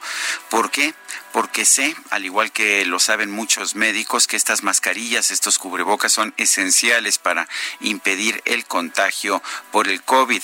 Eh, al mismo tiempo, también me dio gusto que el presidente Trump haya utilizado este fin de semana por primera vez una mascarilla en un lugar público y que el presidente Andrés Manuel López Obrador haya tenido que utilizarla porque, porque fue forzado por la, los reglamentos de las aerolíneas en su viaje que llevó a cabo a la ciudad de Washington. Lo que nos dice la experiencia, lo que nos dice la ciencia, es que las mascarillas son una forma, una forma muy importante de evitar los contagios en estos momentos. Y no, no, no es cierto lo que dice el doctor Hugo López Gatel de que no está comprobado que esto suceda. Ya hay evidencia médica, ya hay evidencia científica que así lo señala. Por otra parte, el presidente de la República señaló ayer, estamos cuidando que no se nos saturen los hospitales desde el principio, estamos muy atentos a esta necesidad de que todo aquel que necesite una cama pueda ser atendido. Pero lo que nos está diciendo la realidad es otra cosa muy distinta. Los hospitales ya no se dan abasto, se guardan lugares para los enfermos de COVID, pero a mucha gente se le está negando ya el servicio, mucha gente se está muriendo de otros males precisamente porque no hay camas en los hospitales o porque no hay servicio para, para los pacientes que se acercan a los hospitales. Es muy mal momento para estar enfermo en nuestro país y me parece que es muy importante que reconozcamos en primer lugar esta situación, que aprendamos a usar mascarillas, que aprendamos a cuidarnos mejor y por supuesto que, que, nos demos cuenta de que no estamos pudiendo enfrentar la pandemia de la manera debida, ya que aunque tengamos camas vacías, como dice Alejandro Ope en su columna de hoy en el periódico Universal, tenemos demasiados féretros llenos. Yo soy Sergio Sarmiento y lo invito a reflexionar.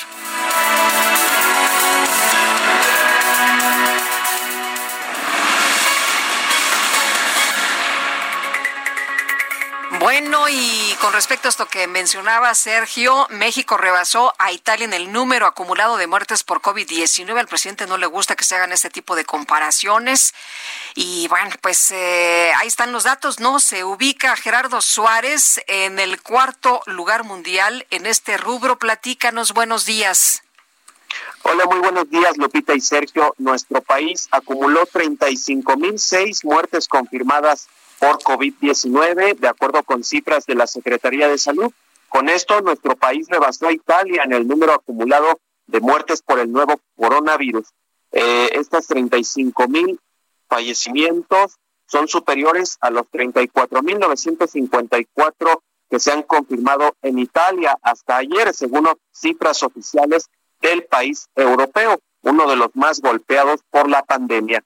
Con ello, México también se situó como el cuarto país del mundo con mayor número de muertes confirmadas, solo por debajo del Reino Unido, que tiene 44.904 fallecimientos, Brasil con 72.100 y Estados Unidos, que con más de 135.000 cabeza Ayer también se alcanzó el pronóstico más probable de 35.000 muertes en este primer ciclo de la epidemia, que el subsecretario de Prevención y Promoción de la Salud, Hugo López Gatel, dio a conocer a inicios del mes pasado. En el peor de los escenarios, las autoridades calculan 60 mil fallecimientos en esta primera ola de la epidemia. Sin embargo, en el caso de la tasa de mortalidad, nuestro país se ubica en el lugar 16 del mundo.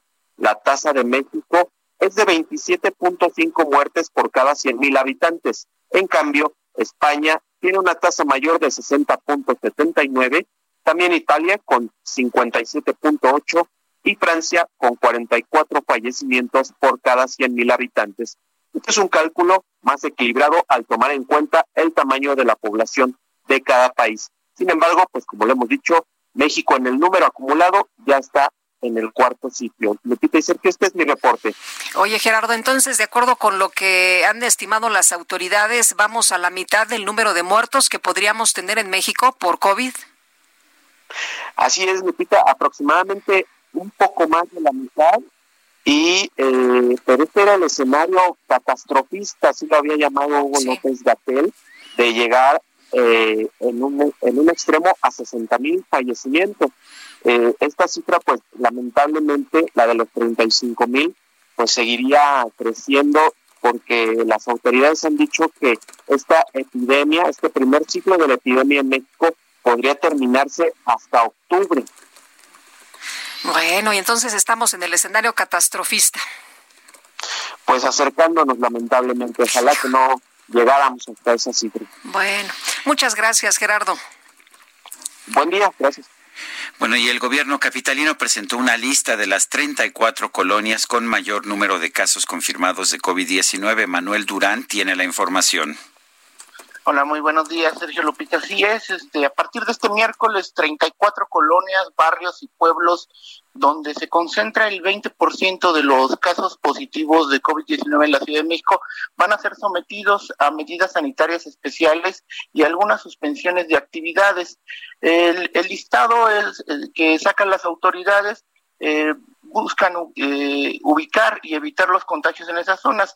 Son las, son las colonias que tienen las tasas más altas de casos positivos por cada 100 mil habitantes. La semana pasada estuvieron manejando una lista sobre los casos activos este en el en el momento ahora lo miden por cada 100 mil habitantes con esto eh, con esto eh, van a van a tratar de hacer cercos sanitarios y la mayoría eh, que ya estaban en el semáforo naranja de manera eh, eh, eh, general, ahora retroceden un poco y lo más interesante es que se trata de pueblos y áreas rurales. Tan solo en Xochimilco la lista tiene cinco pueblos y un pequeño vecindario llamado San José Zacatepec, colindante con el reclusorio Varonil Sur. Aunque mm, la colonia tiene apenas 20 26 casos activos hasta ayer, su tasa se- de su tasa por cada 100 mil se dispara hasta 1084%. La Magdalena Contreras también tiene en la lista seis colonias en las partes altas y vulnerables.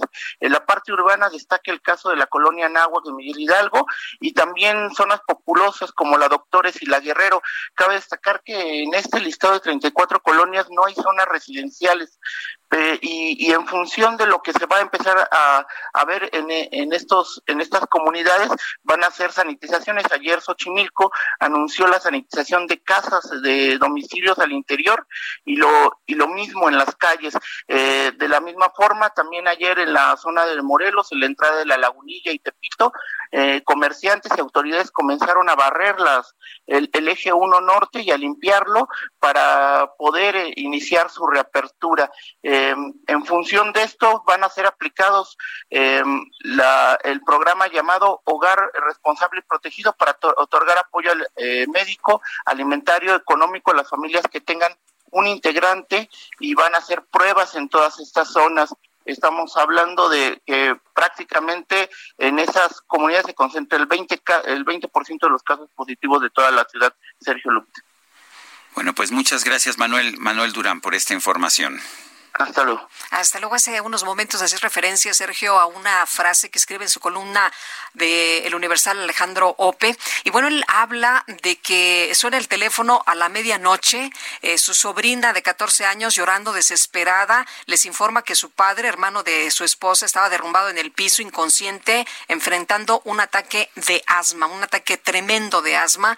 Eh, ya sabes, salen corriendo hacia casa, eh, marcan 911, eh, piden ambulancia, pero resulta que pues la pandemia ha desbordado los servicios de emergencia de la ciudad y no había ninguna ambulancia pública. Entonces, pues tienes que pedir una ambulancia eh, por la que tienes que pagar. Eh, llega la ambulancia, eh, ya sabes, sacan al cuñado de- del departamento que está ubicado en un tercer piso, no hay elevador, total, un drama tremendo. Y luego, ¿a dónde lo llevamos? La pregunta, todos los hospitales públicos cercanos han sido reconvertidos en espacios para la atención de pacientes de COVID, pero pues esto era otra cosa, ¿no? Un ataque asmático combinado probablemente con un infarto. Su cuñado no había tenido ningún signo de síntoma del virus, no había experimentado fiebre, ni tos, ni pérdida de olfato, ni dolor de articulaciones, ni diarrea, ni nada que pudiera indicar la presencia de COVID. Con este cuadro, según los dijeron los paramédicos, pues no lo iban a aceptar en ninguna clínica COVID y además, aún en caso de que lo aceptaran, tendrían que esperar para ingresarlo un tiempo que su cuñado ya no tenía. Entonces lo llevan a un hospital privado cercano, de acuerdo a uno de los paramédicos, pues no era COVID y pues no lo era, ¿no? Pero eso supone un problema porque pues no habían anticipado para ingresarlo, tenían que hacerle primero una prueba rápida, descartar que tuviera el COVID, por protocolo les dijeron, pero resulta que el laboratorista no estaba presente y todo el proceso de este examen iba a tomar unos 20 minutos, demasiado tiempo tiempo, escribe Ope. El conductor de la ambulancia les recomendó que fueran a otro hospital porque la situación ya era urgente. Eso hicimos, pero resultó inútil. Mi cuñado murió en el traslado. Un hombre muy joven, de apenas 43 años, deja dos niñas menores de edad. Dice que la historia pues no es única ni especial. Con toda probabilidad, muchas familias han realizado en estas semanas peregrinajes similares al nuestro, buscando de hospital en hospital donde atender una urgencia médica, tratando de navegar el mismo laberinto kafkiano. Si el paciente no es portador del virus, no puede recibir cuidados en hospitales COVID porque A, no lo aceptan y B, puede contagiarse, pero tampoco puede ingresar a muchas clínicas que no están designadas como COVID sin antes ser sujeto a una prueba que demuestre que no tienen la enfermedad. Es muy probable que en esa trampa mucha gente esté muriendo. Esto me lleva a sospechar que los hospitales tienen capacidad porque están poniendo filtros para rechazar a pacientes, aun si son casos críticos que llegan a urgencias. Eso puede estar sucediendo porque el gobierno ha convertido a la disponibilidad disponibilidad de camas hospitalarias en la única métrica de éxito en la atención a la pandemia. Entonces sí, hay muchas camas vacías, pero muchos féretros llenos y muchas familias enlutadas. Como la mía, dice Alejandro. Como la mía. Tremenda. Qué, dura esta, historia de, pues, del comentarista del periódico El Universal, Alejandro Ope, a quien le mandamos un muy, muy fuerte abrazo. Ay, son las 8 de la mañana con 42 minutos. Desde la semana pasada hemos estado discutiendo, hablando sobre una nueva iniciativa sobre arrendamiento inmobiliario que fue presentada por la fracción parlamentaria de Morena en el Congreso de la Ciudad de México. Hay gente que advierte que esto eh, no solamente puede limitar los derechos de propiedad de forma muy peligrosa, sino que también puede disminuir la, la oferta de vivienda de alquiler en la Ciudad de México y por lo tanto pues hacer que más gente se quede sin casa. Ignacio Morales Lechuga es abogado, ex procurador general de la República, también pues ex rector de la Escuela Libre de Derecho, uno de los abogados más conocidos y respetados de nuestro país. Ignacio Morales Lechuga, buenos días, gracias por tomar la llamada. Gracias, Sergio. Buenos días. Buenos días, Lupita. Buenos días. Buenos días a todo, a todo tu auditorio. Sí, sí, a ver, cuéntanos. Nos dicen que, pues, que es muy sencillo. Los diputados de Morena quieren proteger a los inquilinos y están tomando medidas para proteger a los inquilinos. Pero, pues, ¿tú cómo ves esta ley? Pues yo creo que ocurre, si lo que quieren es proteger a los inquilinos, ocurre lo de aquello que tanto quería el diablo a su hijo que hasta le sacó los ojos. Esta medida, cualquier estudiante de economía les puede decir que va a limitar la oferta de vivienda, va a inhibir la adquisición de departamentos para renta y por supuesto va a volver más caras las rentas de la vivienda. Ese es el efecto que se lograría si esta reforma pasa. Y como decían también, la burra no era arisca, pero los palos la hicieron.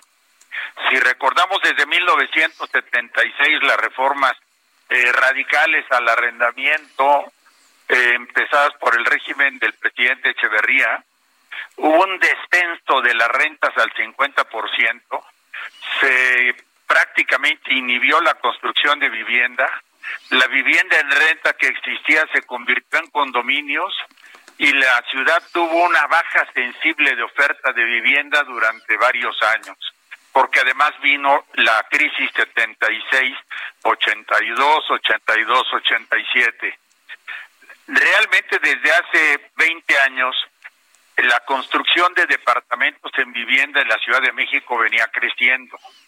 Tuvo una contención en agosto de 2018 cuando la jefa de gobierno inexplicablemente cerró las ventanillas para la construcción de vivienda porque supuestamente existía una mafia inmobiliaria y ahí se quedaron las cosas durante un año y durante un año se prohibió la construcción de vivienda en esta ciudad. Así que tenemos en este momento un año de contención o parálisis y si ahora se le agrega a la crisis económica que arranca desde 2019 y ahora 2020 con la pandemia, pues los horizontes para la vivienda son al revés de lo que ellos están suponiendo. Ignacio, no es la primera vez que platicamos contigo de un tema similar. Habías escrito tú del artículo 60. ¿Por qué hay tanta tentación en este tema de la vivienda? Yo no sé si son antecedentes de su participación en una izquierda radical que los hizo pensar que todos los bienes productivos y los bienes inmuebles son propiedad del Estado. Y entonces bajo esos conceptos se están tratando de legislar en una orientación social pero extrema o irresponsable porque no ven las consecuencias de lo que puede provocar cualquier legislación como el antiguo artículo 60, la extinción de dominio, la extinción de dominio para aquellos que violaran sellos de clausura y ahora estas reformas al Código Civil en materia de arrendamiento. Ahora, lo, lo, lo que me- a mí me preocupa, Ignacio, es que usualmente es gente joven, gente que apenas está empezando en la vida, que alquila, o sea, solamente después, con el paso del tiempo, tienen la capacidad económica para comprar un condominio o comprar una casa. Eh, esto le pega más a quienes menos tienen, esto le pega más a los jóvenes, además, ¿no? Efectivamente, sobre todo a los que no han todavía desarrollado un patrimonio como es el objetivo de todos, de invertir los ahorros en vivienda, por supuesto que les pega muy fuerte y yo creo que eh, sí requi- se requieren acciones sociales para atender de manera determinante a los que han perdido empleo, a los que han reducido sus ingresos. Y esto obligaría a pensar que un segmento de dos, tres, cuatro, cinco salarios mínimos tuviesen un apoyo decidido por parte del gobierno. Yo te quiero comentar que por una parte muchos muchos propietarios te han hecho reducciones del 30 al 50% o inclusive han dejado de cobrar en locales comerciales y especialmente para restaurantes la renta durante esta etapa de la pandemia como una medida de solidaridad que nadie ha dicho, que nadie ha pedido y que pues es un poco de acuerdo al espíritu que prevé el artículo 1796 bis del Código Civil.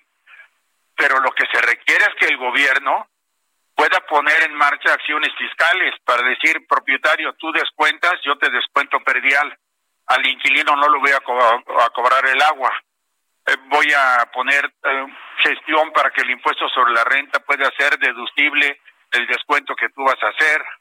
Esto va a durar eh, un año, dos años, tres años, cuatro años, dependiendo los términos. Vamos a tener un acuerdo decreto que se va a ir renovando año, año con año o cada seis meses, porque estas medidas provisionales que a veces se establecen, como el decreto de congelación de rentas, duró 50 años, Sergio, de 1943 Y le hizo un a daño brutal a la 1993. hizo un daño brutal a la economía y a la construcción de vivienda de alquiler mm, brutal. Eso, además, eh, promovió la destrucción del centro histórico de la Ciudad de México.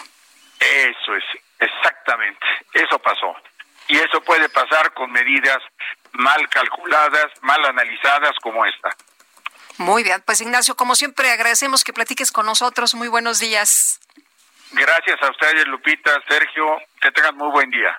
Hasta luego, Ignacio Morales Lechuga, ex procurador general de la República. Y sí, muchas veces los políticos dicen que quieren ayudar a los pobres y toman medidas que lo único que hacen es perjudicar a los pobres. Eso es lo que hace la ignorancia económica. Son las ocho con cincuenta minutos.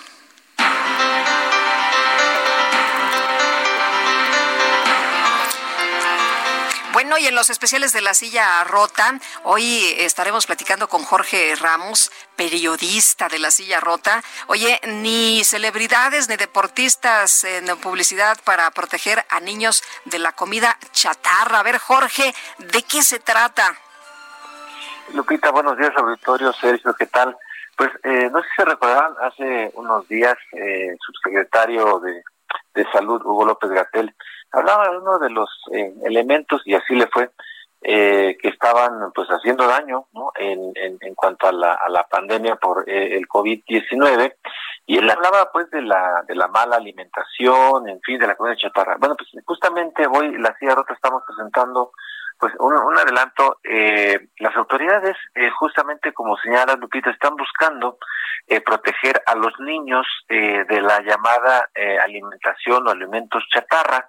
Por eso están alistando cambios en la Ley General de Salud en materia de publicidad para que se prohíba el uso de personajes, de celebridades, o deportistas en los comerciales de productos que tengan algún sello del nuevo etiquetado de advertencia. Hay que recordar que eh, recién se ha ajustado eh, el etiquetado eh, en los alimentos y bueno, pues ahora la discusión justamente versa en ese sentido y una de las propuestas principales que se está revisando por parte del gobierno tiene que ver con eso, evitar que personajes famosos, eh, o personajes infantiles de animaciones que sean muy conocidos eh, inciten de alguna manera o promuevan eh, el consumo, compra o elección de estos productos. El objetivo, eh, señalan, eh, según los avances de este de esta reforma que se está preparando,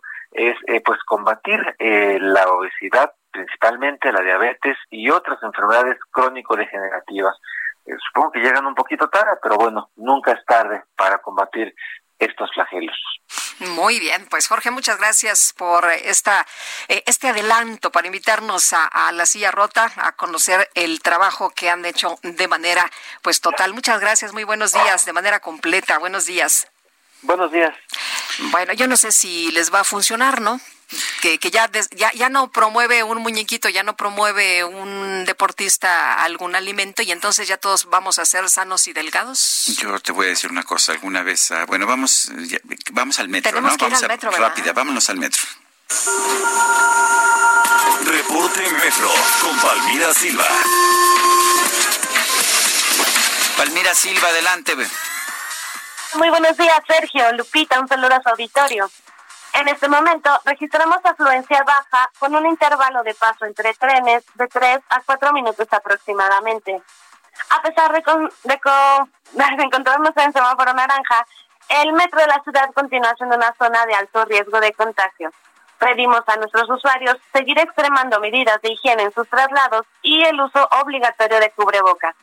En esta temporada de lluvias, sugerimos tomar previsiones, en caso de precipitación pluvial en la Ciudad de México y zona metropolitana, ya que por seguridad se reduce la velocidad de los trenes, lo cual puede aumentar el tiempo de sus traslados. Esta es información por el momento, que tengan un excelente inicio de semana. Muy bien, pues muchísimas gracias, Palmira. Gracias a ustedes. Buenos días. Bueno, y te iba yo a hacer el comentario que pues alguna vez supe de uno de estos grandes activistas en contra de del consumo de golosinas y de dulces y, y bueno, pues ya sabes, un activista y estaba en los medios todo el tiempo y, y algún día este me dijeron de su escuela que de la escuela de su hijo que su hijo recogía los dulces que se le caían a los demás niños y se los comía Efectivamente. Para que veas lo, que hacen las prohibiciones. Eso es lo que hacen las prohibiciones. Son las ocho con cincuenta y cuatro minutos. Nos gustaría conocer sus opiniones, sus puntos de vista. Mándenos un WhatsApp, ya sea de mensaje o de voz, al 55 20 10 96 47.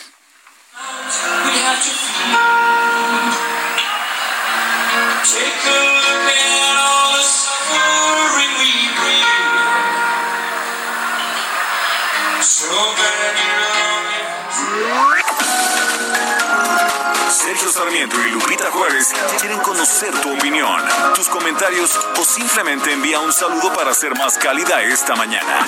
Envía tus mensajes al WhatsApp 5520 109647. Heraldo Radio.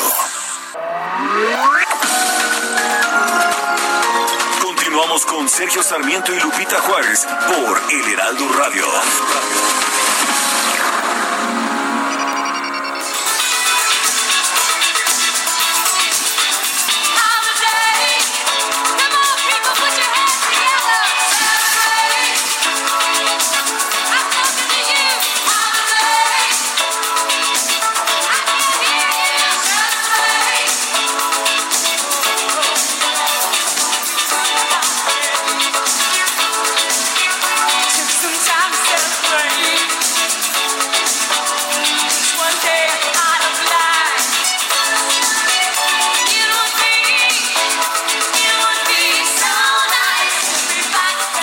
Sabía, no me acordaba que Madonna había estado en el concierto de Live Aid del 13 de julio de 1985, este concierto que hizo que hoy, hoy se celebre el Día Internacional del Rock, pero aquí está, ¿te gusta Madonna, verdad? Me encanta, me encanta, me encanta ver cómo empiezas a bailar de inmediato. Oye. Bueno, pues qué bueno. Eh, estamos escuchando a Madonna y estamos festejando este Día Internacional del Rock. Qué energía de Madonna. Oye, el concierto, qué bárbaro. Sensacional. Y bueno, nos dice una persona del auditorio, buenos días, que tengan un muy buen inicio de semana. Aprovecho para preguntar cómo es posible que todos tengan los mismos datos y estadísticas en relación a los enfermos y fallecidos con el COVID-19 y el presidente de otras. Buen día, gracias. Bueno, el presidente está usando el número de cifras de muertos por, eh, por millón de habitantes.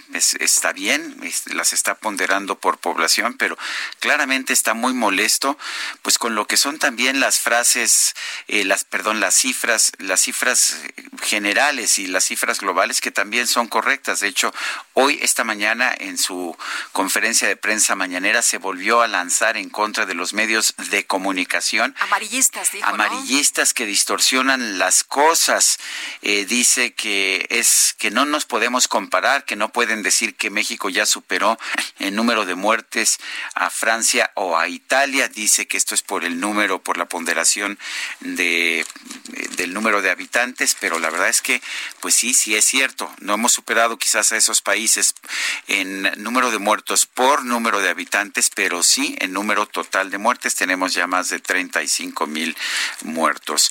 Otra persona nos dice, quiero decirles que soy un nuevo Radio Escucha en su transmisión matutina y estoy muy satisfecho con la variedad de información que nos brindan. Comienzo el día bien informado gracias a ustedes. Saludos desde Tlalnepantla. Pues bienvenido, sea usted bienvenido. Qué gusto que esté con nosotros sumándose y al Heraldo Media Group y a todas las transmisiones. Oye, hay una persona al auditorio, Oralia Mojica, nos dice, ¿por qué a la diputada de Morena la trasladaron hasta acá y no la dejaron esperando turno como todo Juan Pueblo, allá donde se contagió? Se refiere a Nestora Salgado, que estuvo enferma, eh, se puso muy grave, la trajeron en un avión militar, la trasladaron al hospital naval aquí a la Ciudad de México y bueno, muchas personas, pues como doña Oralia, están cuestionando por qué a unos sí y a otros no, ciudadanos de primera y ciudadanos de segunda.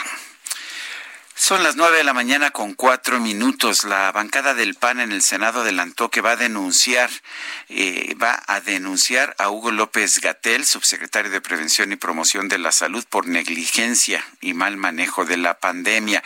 Pero bueno, ¿cómo se puede manejar esto? ¿Cómo, ¿Cuál es la situación desde el punto de vista legal? Diego Ruiz Durán es abogado penalista, lo tenemos en la línea telefónica. Eh, Diego Ruiz Durán, ¿cómo estás? Buenos días, gracias por tomar nuestra llamada. Hola Sergio, hola Lupita, muchas gracias todo el auditorio, muchísimas gracias por la oportunidad otra vez de, tenerme con ustedes, muchísimas gracias, buenos días. Buenos días. Eh, eh, cuéntenos, eh, están están los los ah, los senadores del PAN diciendo que van a denunciar a Hugo López Gatel. ¿Puede prosperar este tipo de denuncia? Sí, tuve, tuve la oportunidad de ver las notas respecto a las manifestaciones de, de, la bancada. Eh, la verdad es que hay que distinguir porque se manifiestan, como, como ven, se estaban hablando diferentes temas en los medios. La primera, lo que vendría siendo en el ámbito nacional, y la segunda, que es donde creo que están poniendo el mayor énfasis en las manifestaciones, por lo menos al público, que es en, en, el sistema internacional. Eh, evidentemente, y esto estrictamente jurídico hablando, sin, sin ingresar a, versiones eh, políticas o interpretaciones, puesto que la verdad es que el expertise del que habla solamente se, se basa en el procedimiento judicial o internacional jurídico. Por lo que refiere al, al, sistema nacional de derechos humanos, por decirlo de una manera, primero tendremos que ir, yo creo que al ordenamiento nacional en materia penal. Ahí, en dado caso de ser ciertas las, manifestaciones, el tema de negligencia, etcétera, no. Estamos ante una violación de, derechos humanos que se denominan de tercera generación, por ser derechos humanos este, económicos, sociales, políticos y culturales, a diferencia de los políticos de primera generación, etcétera. El propio ordenamiento penal permite, en dado caso, este, de que se haya inutilizado información a su cargo, ocultado a un servidor público, o inclusive rendir hechos faltos en informes al público, o, evitar una protección a las personas. Dentro del capítulo de, de delitos de servidores públicos existe el ejercicio ilícito de, del servicio público, que puede llegar a ser sancionado de dos a siete años de prisión. Ojo, ahora esto pues, tiene que venir aparejado con una investigación y que realmente se demuestre un maquillaje en cifras. porque, porque Diego, lo, que nos han dicho en, en, el gobierno, incluso el propio presidente, es que la información que ha dado el doctor Gatel ha sido transparente, clara, puntual, ¿no? Es lo que nos ha dicho y que él confía mucho en él y en el manejo, como ha hecho eh, eh, Hugo López Gatel de la pandemia y la verdad es que creo que es complicado. Digo, una investigación de esta índole no es una investigación que se pueda hacer de manera inmediata. Se tienen que revisar demasiadas cosas. Simplemente es, digamos, la posibilidad de la denuncia. ¿Se puede denunciar? Sí, sí se puede denunciar. ¿Existe una potencial social, de sanción penal? Sí, sí la existiese. De ahí, eh, como se dice, del dicho al trecho, el dicho al hecho hay mucho trecho, ¿no? O sea, vale, pueden denunciar, pero de ahí a que sea real, pues es un poquito distinto, ¿no? Es, es el derecho de cualquier persona. Ahora vi que la en la bancada habló sobre asistir a, la Organización de Estados Americanos, a la ONU, a la Comisión Interamericana y a la Corte, y, creo que nada más le faltó el Vaticano.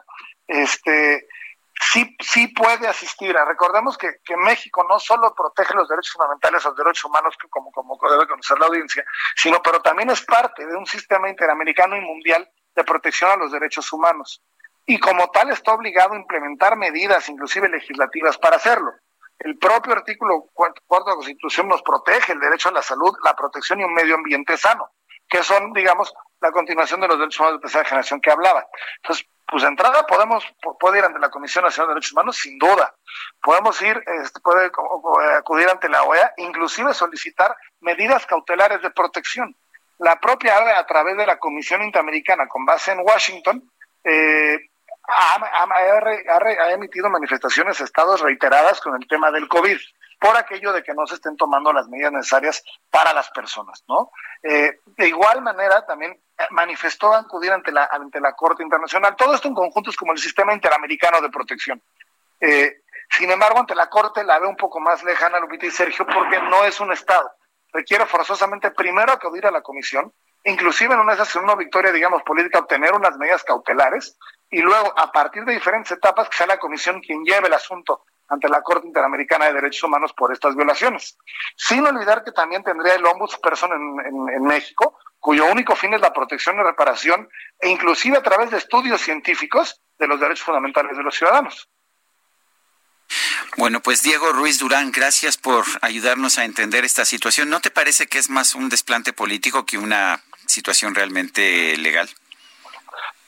La, realidad es que, mira, puedo decir, yo, yo, o sea, te puedo explicar el panorama jurídico de ahí a que sea real, me parece muy aventurado sin tener los, los hechos en las manos o las cifras reales, poder aventar una acusación tan grave y, que puede inclusive afectar el nombre de México a nivel internacional eh, por cuestiones quizá políticas y no están bien fundamentadas.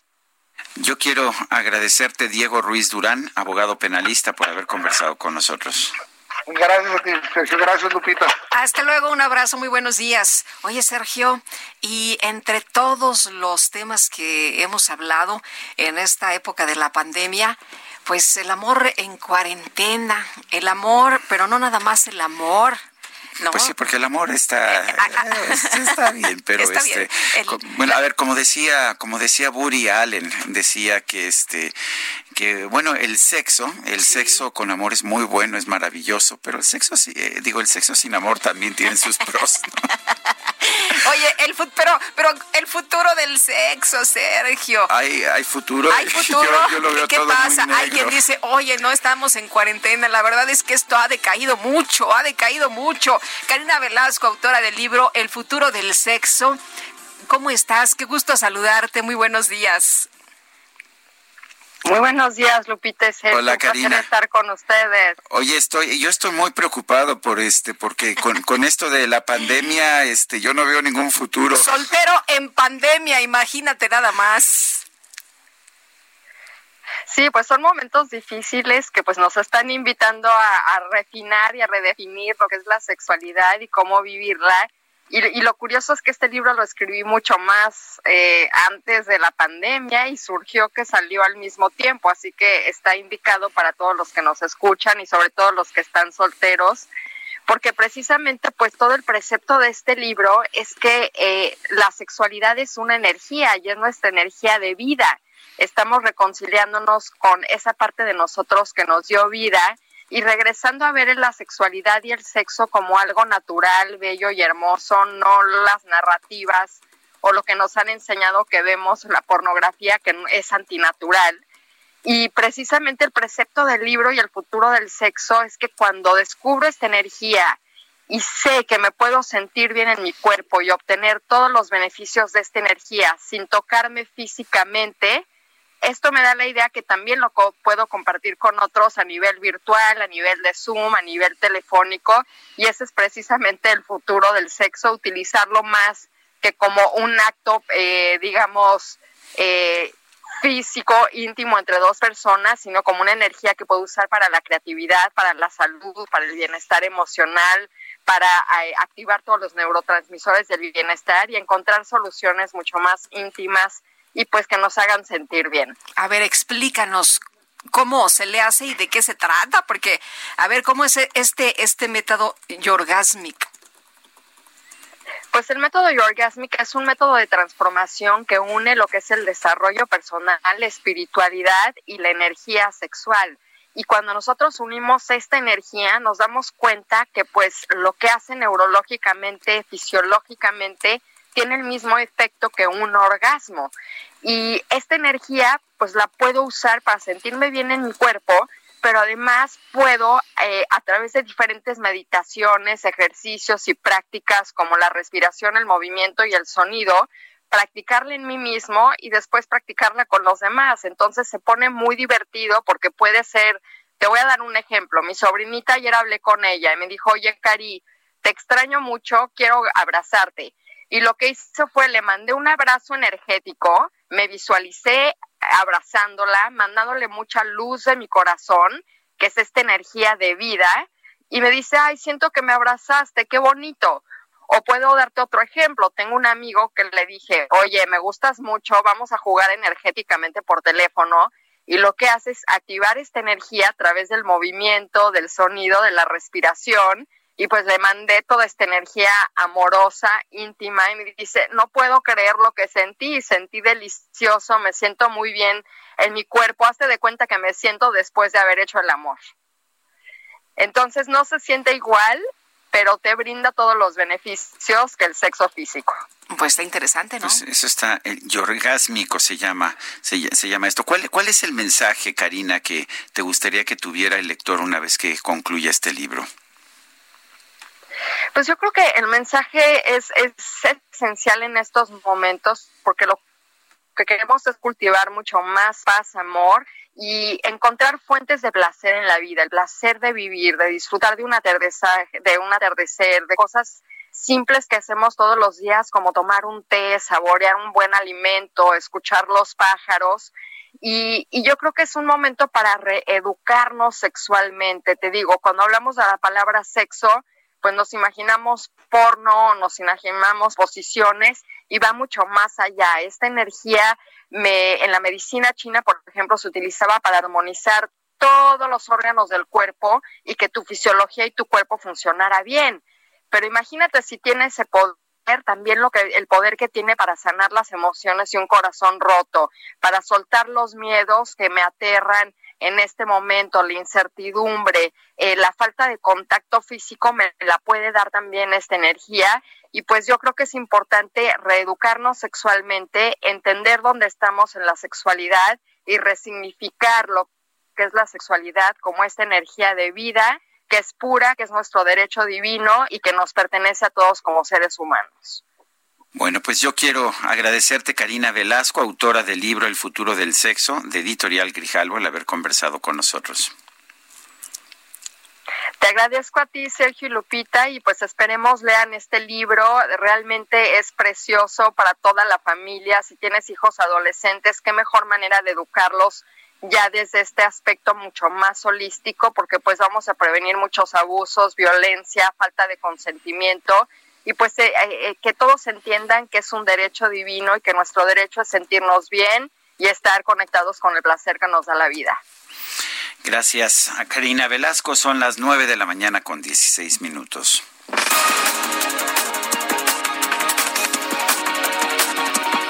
Esta mañana el presidente López Obrador anunció que los días miércoles, jueves y viernes de esta semana llevará a cabo las reuniones del Gabinete de Seguridad y sus conferencias de prensa desde los estados de Guanajuato, Jalisco y Colima. Vamos a estar aquí mañana en la reunión de seguridad y en esta conferencia de prensa y miércoles, jueves y viernes vamos a llevar a cabo la reunión de seguridad y también la conferencia de prensa en Guanajuato, en Jalisco y en Colima, miércoles, jueves y viernes. El director general de Banobras, Jorge Mendoza, informó que el gobierno federal ya tiene una oferta para la compra del avión presidencial, por si usted andaba con el pendiente, y es de 120 millones de dólares.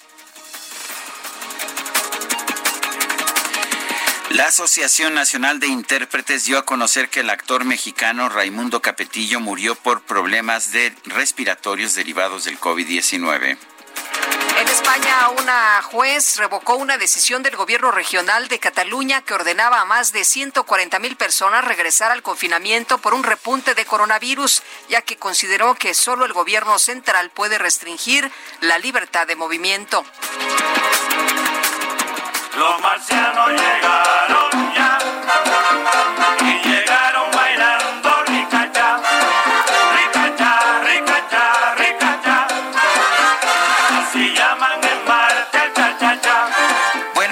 Argentina el pasado 9 de julio el alcalde de El Carmen, Alejandro Torres, ofreció una reflexión con motivo del Día de la Independencia de ese país y destacó que la lucha contra el coronavirus coincidió con pues con una fecha tan especial. Y bueno, pues la gente la gente estaba muy contenta, todo el mundo le había gustado el discurso hasta que un usuario en Twitter descubrió que el discurso fue copiado de la película El Día de la Independencia de 1994, la cual trata sobre una batalla entre humanos y extraterrestres que buscan apoderarse de la Tierra. Tal vez sea el destino que hoy 9 de julio, una fecha tan especial, sea tiempo una vez más de luchar por la libertad. Tal vez sea el destino que hoy sea el 4 de julio. Y ustedes lucharán una vez más por la libertad. No entraremos rendidos y en silencio hacia la enfermedad. No entraremos en silencio hacia la noche. No moriremos sin pelear. Y no moriremos sin pelear. Hoy celebramos nuestro Día de la Independencia. Hoy celebraremos nuestro Día de la Independencia. Salió bonito el discurso. Ay, ya ni la. Ya ni la. Bueno, son las 9 con 19 minutos.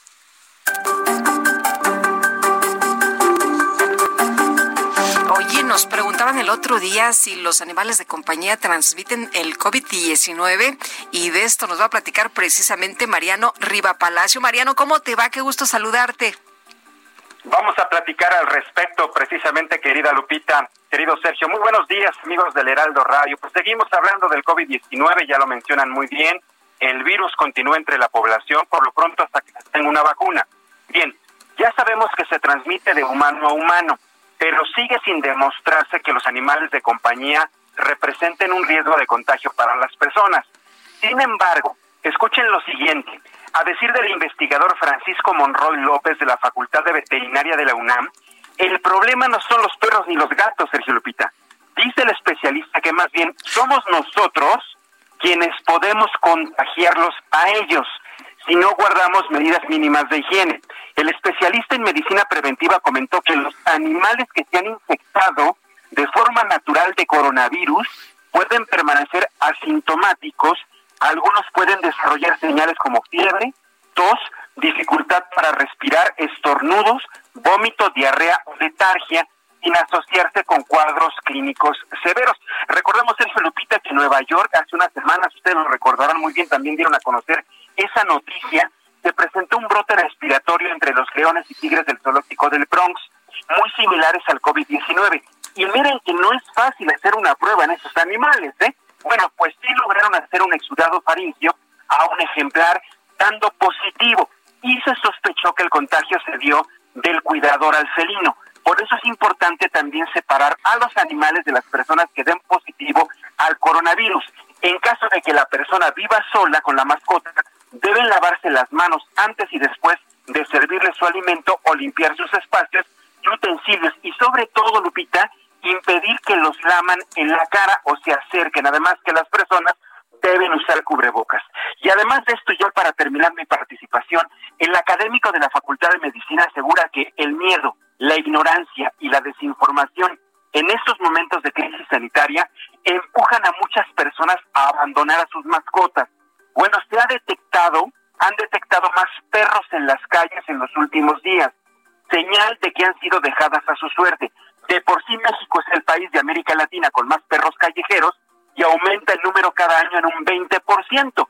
Según la Asociación Civil Defensoría Animal, cerca de 500 mil perros y gatos son abandonados al año en nuestro país. De ahí el llamado de que si se tiene una mascota, se cuide, que es parte de la familia, que sufre y también se enferma y se expone a ser contagiada.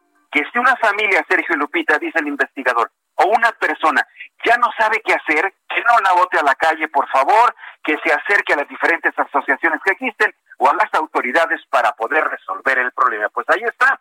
Ellos a nosotros no hay contagio de coronavirus, sí hay por lo menos algunas evidencias de que nosotros a ellos sí los podemos a contagiar. Sergio Lupita.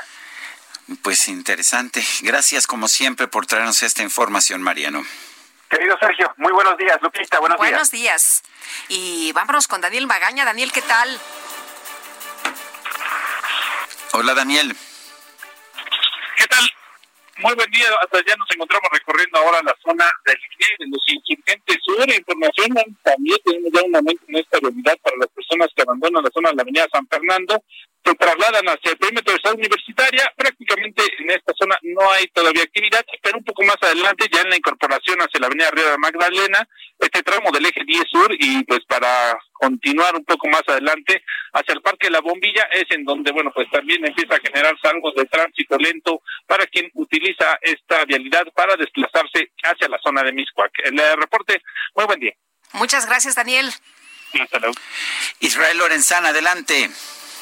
Gracias, Sergio. Pues fíjate que hace unos minutos ha salido otra manifestación de aquí del circuito Plaza de la Constitución.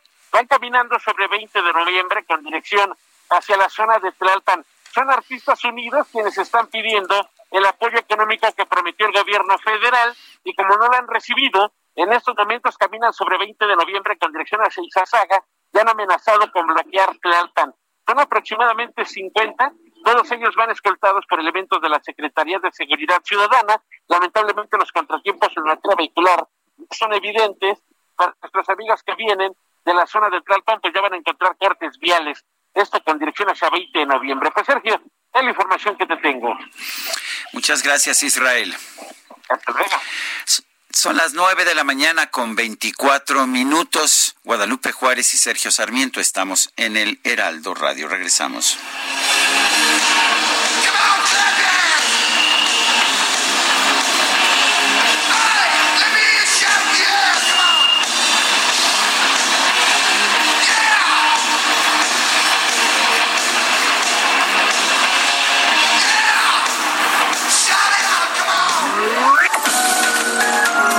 Sergio Sarmiento y Lupita Juárez quieren conocer tu opinión, tus comentarios o simplemente envía un saludo para ser más cálida esta mañana.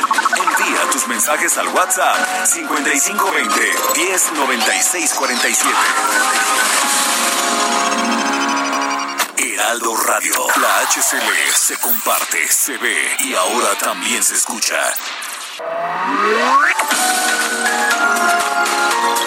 Continuamos con Sergio Sarmiento y Lupita Juárez por El Heraldo Radio.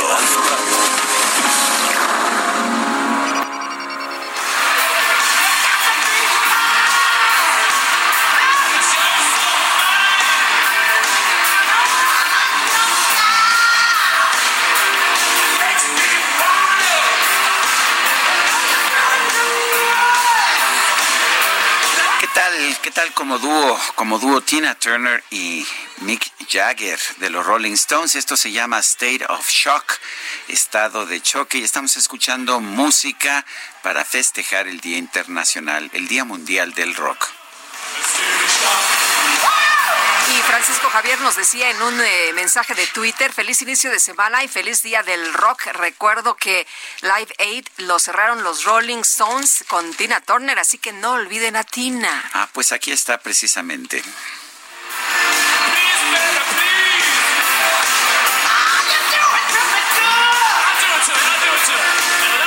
Dos grandes personajes del rock. Alma Rosa Arjona nos manda un mensaje. Buenos días, dúo dinámico. Saludos, los que los KM, los quiero mucho, Los quiero mucho, sí. Bueno, eh, que tengamos un inicio de semana excelente y un lunes feliz. Irma González dice, este señor no tiene vergüenza, es cínico, mitómano y vil. Qué pena que sea el presidente de mi amado país triste y lamentable el momento en que llegó a la presidencia. Bueno, pues ahí los mensajes de nuestros amigos del auditorio. Son las nueve de la mañana con 31 minutos. Vámonos a la microdeportiva. La microdeportiva.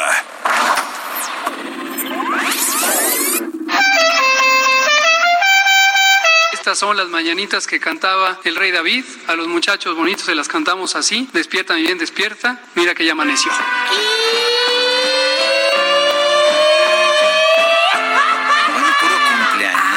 Es que Julio es de muchos cumpleaños. No, bueno, él fue el sábado, cumplía años. Hoy cumpleaños nuestra compañera Stephanie, Steffi Palacios, a quien le mandamos un fuerte abrazo.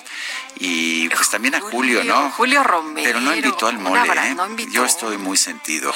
Es que es sana distancia, mi querido ¿tú crees? Sí. Pues por lo menos por Zoom. Un tequilita así para brindar. Julio Palacios, ¿cómo estás? Julio Romero, Julio Romero. Digo, Julio Romero, perdón. No, ya me estoy, mezclando nombres. Julio Romero. ¿Cómo están? Sergio, Lupita. No, y salió como Julia Palacios, ¿verdad? Como, como nuestra amiga, nuestra amiga. rockera, precisamente.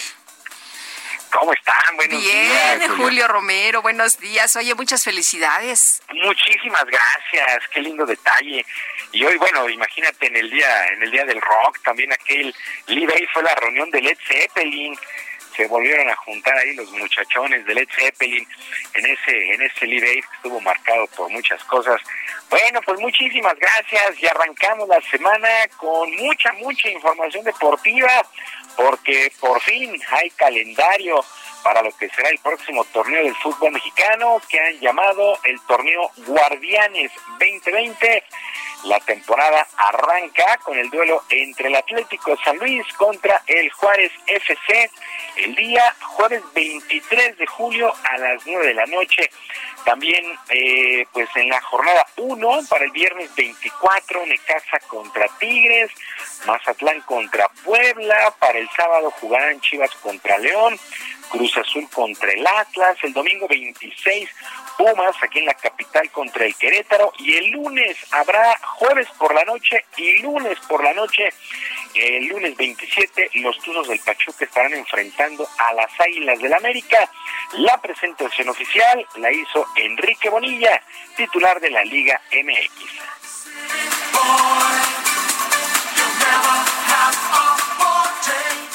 Queremos decir que la Liga MX reconoce de manera especial a todos y cada uno de los miembros del sector salud en nuestro país y del otro lado de la frontera, quienes con profesionalismo, valentía y responsabilidad han enfrentado la pandemia del COVID-19.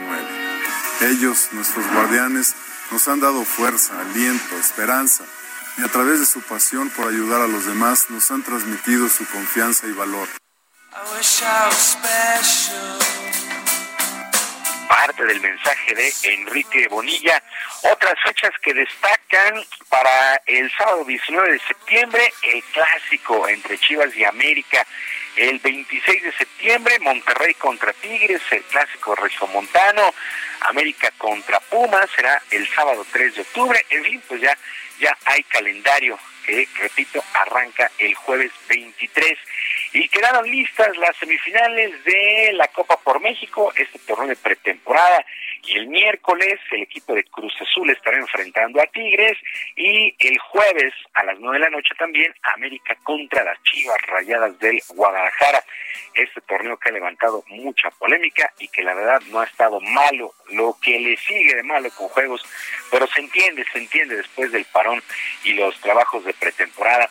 Y en una entrevista que se presentó en la plataforma de Chivas TV, el director deportivo del equipo rojiblanco, Ricardo Peláez, reconoció que en un viaje a los Estados Unidos buscaron a Carlos Vela y a Javier Chicharito Hernández. El directivo dio detalles del acercamiento que tuvieron con Carlos Vela.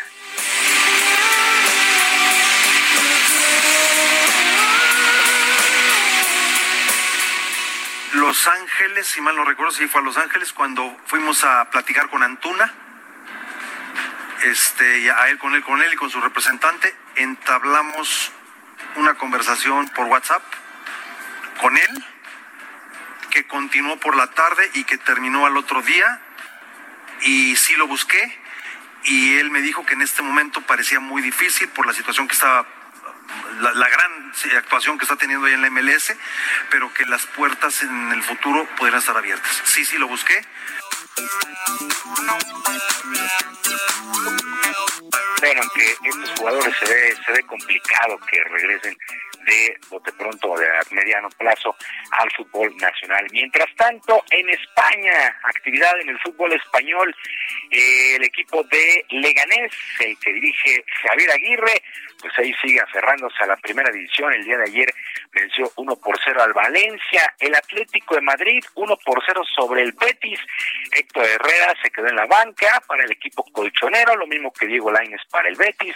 Andrés Guardado saltó como titular. El día de hoy, por ahí de las 3 de la tarde, el equipo del Real Madrid estará enfrentando al Granada, el Real Madrid que se acerca poco a poco al título allá en el balompié español. Y por segundo fin de semana consecutivo, el piloto mexicano Sergio Pérez de la escudería Racing Point terminó en el sexto lugar en lo que ha sido el segundo Gran Premio de Austria y en el circuito de Spielberg. La carrera fue ganada por el británico Lewis Hamilton de Mercedes. Él terminó por delante de su cotipero Valtteri Bottas y en el tercer sitio terminó el holandés Max Verstappen de Red Bull. Pero esta ocasión, en esta carrera, pues ha sido extraordinaria para el tapatío. Remontó 11 lugares después de arrancar en el sitio 17 y gracias a esta actuación fue nombrado el piloto del día por la Fórmula 1, ya que remontó 11 lugares, segundo, sexto lugar y está quinto en la clasificación. Ahora la máxima categoría se estará trasladando el próximo fin de semana a Hungría. Y continúa la pretemporada en el béisbol de las grandes ligas, al arranque el próximo día 23. Y dentro de los protocolos se informó que el uso de los cubrebocas será obligatorio en los vestidores y en el dugout. Asimismo, su uso será opcional dentro del diamante. Ya varios jugadores comienzan a probarse varios modelos allá en los entrenamientos. Ya nos frotamos las manos para que el próximo jueves 23 se lleve a cabo eh, pues el Opening Day, como, como se le llaman. Bueno, eh, y ya los Pelirrojas de Washington anunciaron el día de hoy que cambiarán su nombre luego de las constantes protestas por el tema del racismo allá en los Estados Unidos. Pues vaya polémica que se ha armado, una historia pues muy rica con estos Redskins o los Pelirrojas de Washington, pues estarán cambiando de nombre. Otra de las causas, además de estas protestas por el tema del racismo, pues no quieren perder los contratos con patrocinadores al entrar en esta polémica. Momento no se sabe cuál será el nuevo nombre, el nuevo mote, pero adiós, adiós a una de las tradiciones en la NFL, que son o fueron, mejor dicho, los Pieles Rojas de Washington. Así es que en breve estaremos conociendo cuál es el nuevo mote de este equipo. También los que están amenazados prácticamente, pues son los indios de Cleveland en el béisbol de las grandes ligas. Pues así las cosas con los nombres de los distintos equipos allá en la Unión Americana. Sergio Lupita, amigos del auditorio, la información deportiva este lunes. Muy bien. Muy bien, Julio. Julio Romero, gracias. Un abrazo, que tengan muy buena semana. Hasta luego, muy buenos días. Y vámonos a los Estados Unidos con Juan Guevara. Fíjate que, de hecho lo menciono en mi columna de hoy, el presidente de la República, el presidente de los Estados Unidos, Donald Trump, sorprendió porque se presentó en público con una mascarilla, con un cubrebocas. Claro, iba a visitar un centro de salud militar y si no, no le hubieran permitido entrar pero pues... la primera vez, ¿no? Es casi un desplante de machismo, ¿no? Yo no uso cubrebocas. Juan Guevara, cuéntanos. Mi querido Sergio Lupita, muy buenos días. Aquí escuchándolos y viéndolos en la frecuencia de Now Media Radio en Houston. Quiero decir algo rápido, muy rápido. Eh, dicen nuestros técnicos que sí, eh, Lupita Juárez es el prototipo de la comentarista mexicana ellos viven en el lugar equivocado. Entonces le mandan un saludo muy fuerte a nuestros técnicos, a Lupita Juárez, porque bueno. Oye, pues qué gusto, saludos a nuestros compañeros por allá. muy bien, fuerte abrazo. Bueno, para decirles sobre lo que me preguntaba, fíjate que escuchaba yo con mucha atención, Sergio, tu columna en la mañana, de, donde nos invitabas a reflexionar. Y es cierto, Donald Trump visitó Walter Reed National, eh, eh, el, el, el oficial, el hospital Walter Reed, y la realidad de las cosas es que lo obligaron a ponerse una mascarilla. Ahora, fuentes cercanas a la Casa Blanca están diciendo que estaba muy renuente a ponerse una mascarilla por lo que tú mencionas, el machismo, el yo soy invencible, en el que él no quiere que se le perciba con su base de un hombre débil. De hecho, él se está negando rotundamente a ponerse una mascarilla en eventos públicos, en conferencias de prensa, etcétera, porque considera que su base pues lo consideraría débil. Esto es un problemón porque en Estados Unidos en este momento estamos en completa y totalmente segunda ola de pandemia. Quiero decirles que Houston está a punto de volver a ser cerrado por segunda vez. Florida en este momento está con los casos a tope, rompiendo récords todos los días y vemos al líder de esta nación pues siendo irresponsable en el decir, ¿sabes qué?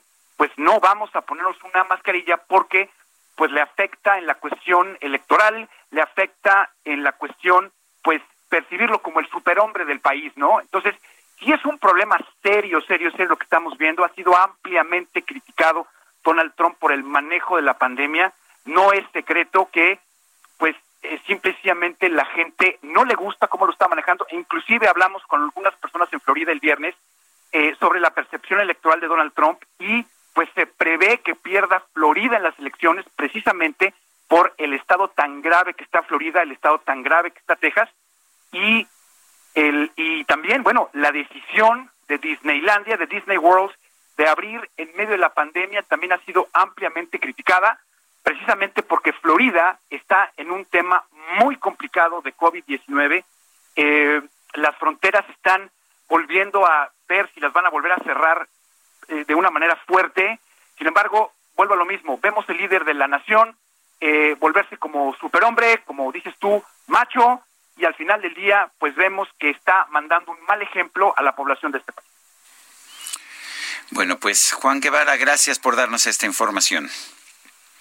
Estamos a la orden. Un abrazo a todos. Un abrazo, muy buenos días. Oye, pues quien usa mascarilla, yo más bien creo que es visto como una persona inteligente, ¿no? Que no se quiere contagiar, pero este señor. Una persona responsable, porque recordemos que sí disminuye el riesgo de contagio tuyo, pero mucho más disminuye el riesgo de que tú contagies a alguien más. Pues sí, pero se han querido presentar como que son inmunes a todo, que son los superhombres, algunos de ellos. Y bueno, pues Donald Trump ahí por lo pronto portando este cubrebocas por primera vez.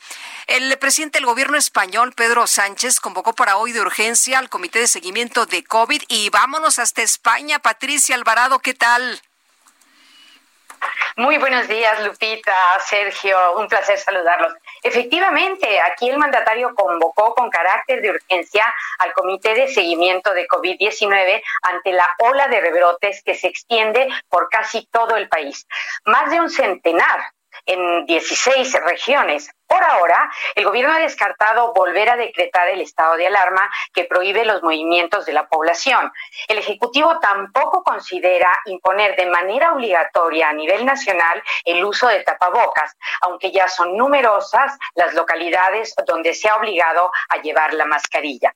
Desde el Ministerio de Sanidad se ha pedido a las distintas regiones españolas que garanticen los servicios de salud pública y la detección precoz del virus. Los casos más numerosos están en la comarca de Segría, donde hay 200.000 personas confinadas. En la ciudad de Lleida 160 mil se han encerrado en casa. Estas localidades están en el noreste, en Cataluña. En Galicia, en otra región, al norte, las ciudades de Lugo y Amarillas, Mariñas también están en alerta. Hay 20 niños aislados en un campamento en Soria, al norte. La ciudad de Zaragoza ha vuelto a la fase 2, que restringe la capacidad de visitas a comercios, restaurantes, terrazas y reduce las reuniones a ocho personas.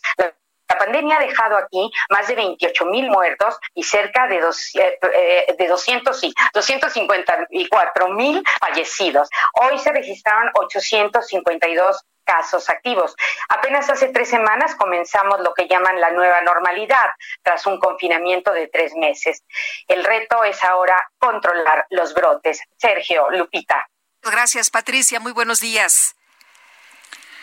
Igualmente, ¿eh? que tengan un muy, muy buen día. Gracias, hasta luego. Pues eh, ahí están los retos, ¿no? Y también ahí está el llamado de urgencia al Comité de Seguimiento del COVID allá en España. Bueno, y vamos a, vamos a otros temas. En la conferencia de la Asociación de Gobernadores de Acción Nacional, el gobernador de Chihuahua, Javier Corral, dijo que son ya 39 las personas procesadas y sentenciadas por diversos actos de corrupción relacionados con César Duarte. Fernando Paniagua nos tiene el reporte. Adelante, Fernando. ¿Qué tal? Buenos días. Efectivamente, el eh, gobernador de Chihuahua, Javier Corral, dio a conocer ayer diversos números respecto de, este, de esta operación Justicia para Chihuahua, que explicó el eh, gobernador Javier Corral que no solamente se trata del exgobernador César Duarte, explicó además que la operación ha ejercido acción penal en este momento sobre 39 personas, entre ellas servidores públicos y empresarios. Reveló además que hay 16 sentencias condenatorias, hay cerca de 500 millones de pesos en las arcas del erario estatal que ya han sido recuperadas por las vías fiscal, administrativa y penal, y muchas otras diligencias y embargos que ha ejercido su administración. Corral Jurado reveló que en Chihuahua hay bienes asegurados al exgobernador César Duarte por cerca de 40 mil hectáreas y ejemplificó que solamente uno de sus ranchos tiene una extensión de 29 mil hectáreas. Esta, dijo, es la dimensión del tema. Este es un elemento del que el pueblo ha obtenido una victoria en la exigencia de justicia. Javier Corral calificó los casos de corrupción que involucran a su antecesor como uno de los saqueos más descarados que se haya registrado en la historia de Chihuahua. Y dijo que se trata de una acción que demuestra el combate a la corrupción a través de una firme voluntad política del gobierno estatal que él encabeza. Esta es la información. Fernando Paniagua, saludos allá hasta Querétaro. Gracias, buen día. Hasta luego. Son las nueve, nueve de la mañana con cuarenta y ocho minutos.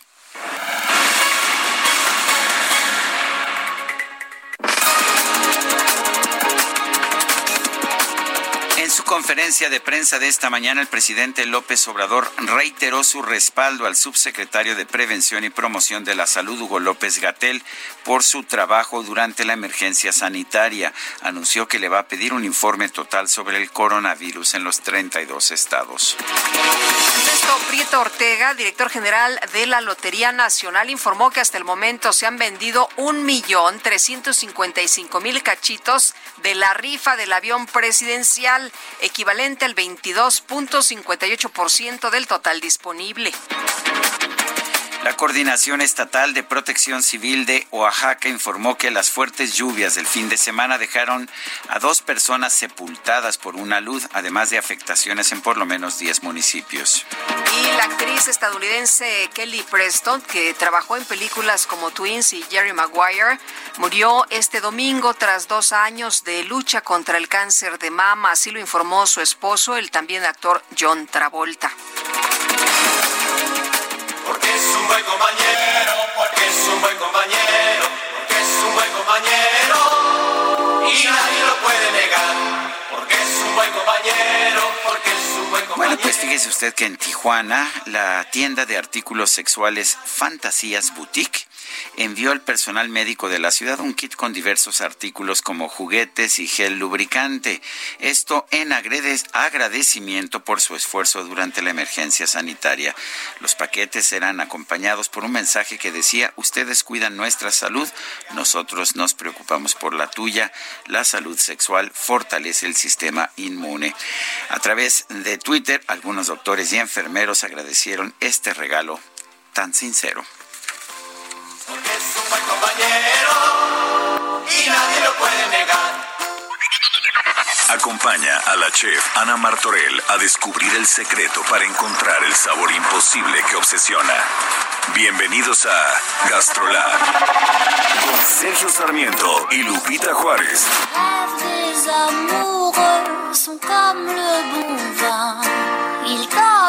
De la joie ou bien du chagrin. Punto delicioso de este espacio con Ana Martorell. ¿Cómo estás? Buenos días. Buenos días, Lupita, Sergio. Pues, ¿qué creen? Hoy vamos a hablar de una de las, híjole, cosas que puede gustarme más y más también nos caracteriza es, es que México guarda muchos tesoros que le da su naturaleza y la verdad es que hemos ido hablando durante estos programas de cada uno de ellos, pero algo más que guarda México en sus mexicanos es el conocimiento para hacer productos autóctonos que resultan de años de tradición en regiones específicas del país. Hoy vamos a hablar un poco sobre nuestro queso cotija. Este queso es un queso semicurado que proviene de la ciudad de Cotija de la Paz. Ay, ay, ay. Es que nos provocas este reacciones muy humanas a mí y a Lupita. salivosas. hombre, ¿Les gusta sí. el queso cotija? Porque es como raro, ¿estás de acuerdo? Hay mucha gente que lo ama, pero hay mucha gente que le cuesta por su sabor tan fuerte. ¿Les gusta o no? Me gusta. A mí me gusta en dosis, en dosis adecuadas. En dosis moderada. Pues fíjense, para cuando nos pregunten de nuestro queso, porque sí es nuestro, es de Cotija de la Paz, en el estado de Michoacán. Hay que saber también qué es nuestro, nuestro, nuestro, para defenderlo y admirarlo, aunque diga Sergio, o sea, como dice Sergio, hay muchas veces un queso muy salado, es un queso muy fuerte, a veces es mejor en, en cantidades pequeñas, pero tenemos que estar súper orgullosos porque sigue un proceso que ha adquirido denominación de origen sobre la técnica de la, preparación, de la preparación en dicha región. El queso se hace con leche de vaca y es uno de los pocos quesos mexicanos que tienen un sabor muy, muy, muy potente por su alto contenido en sal. Es perfecto para acompañar sabores dulces, pero también picositos mexicanos. Por ejemplo, unas enchiladas con queso cotija, sopes, tacos, tamales, lasañas, todo. El queso cotija se produce solo en cuatro meses del año, de julio a octubre, porque aprovechan la humedad de la temporada de lluvias. La verdad es que a mí, a mí me encanta y es considerado en la categoría de quesos añejos porque su maduración tarda de tres a seis meses. Es bonito aprender cosas nuevas y más de estos productos eh, mexicanos que nos hacen pues un poquito sentirnos cada vez más orgullosos de nuestro país. ¿No lo creen? Por supuesto que sí, como siempre. Gracias, gracias Ana Martorell. Les mando un abrazo. Hasta luego. Gracias. Bueno, y se nos acabó el tiempo, Guadalupe. Pues vámonos entonces, que la pasen todos muy bien, que disfruten de esta semana y aquí nos escuchamos mañana a las 7 en punto. A las 7 hasta entonces, gracias de todo corazón. Los dejamos con YouTube y esta que se llama Bad en este Día Mundial del Rock.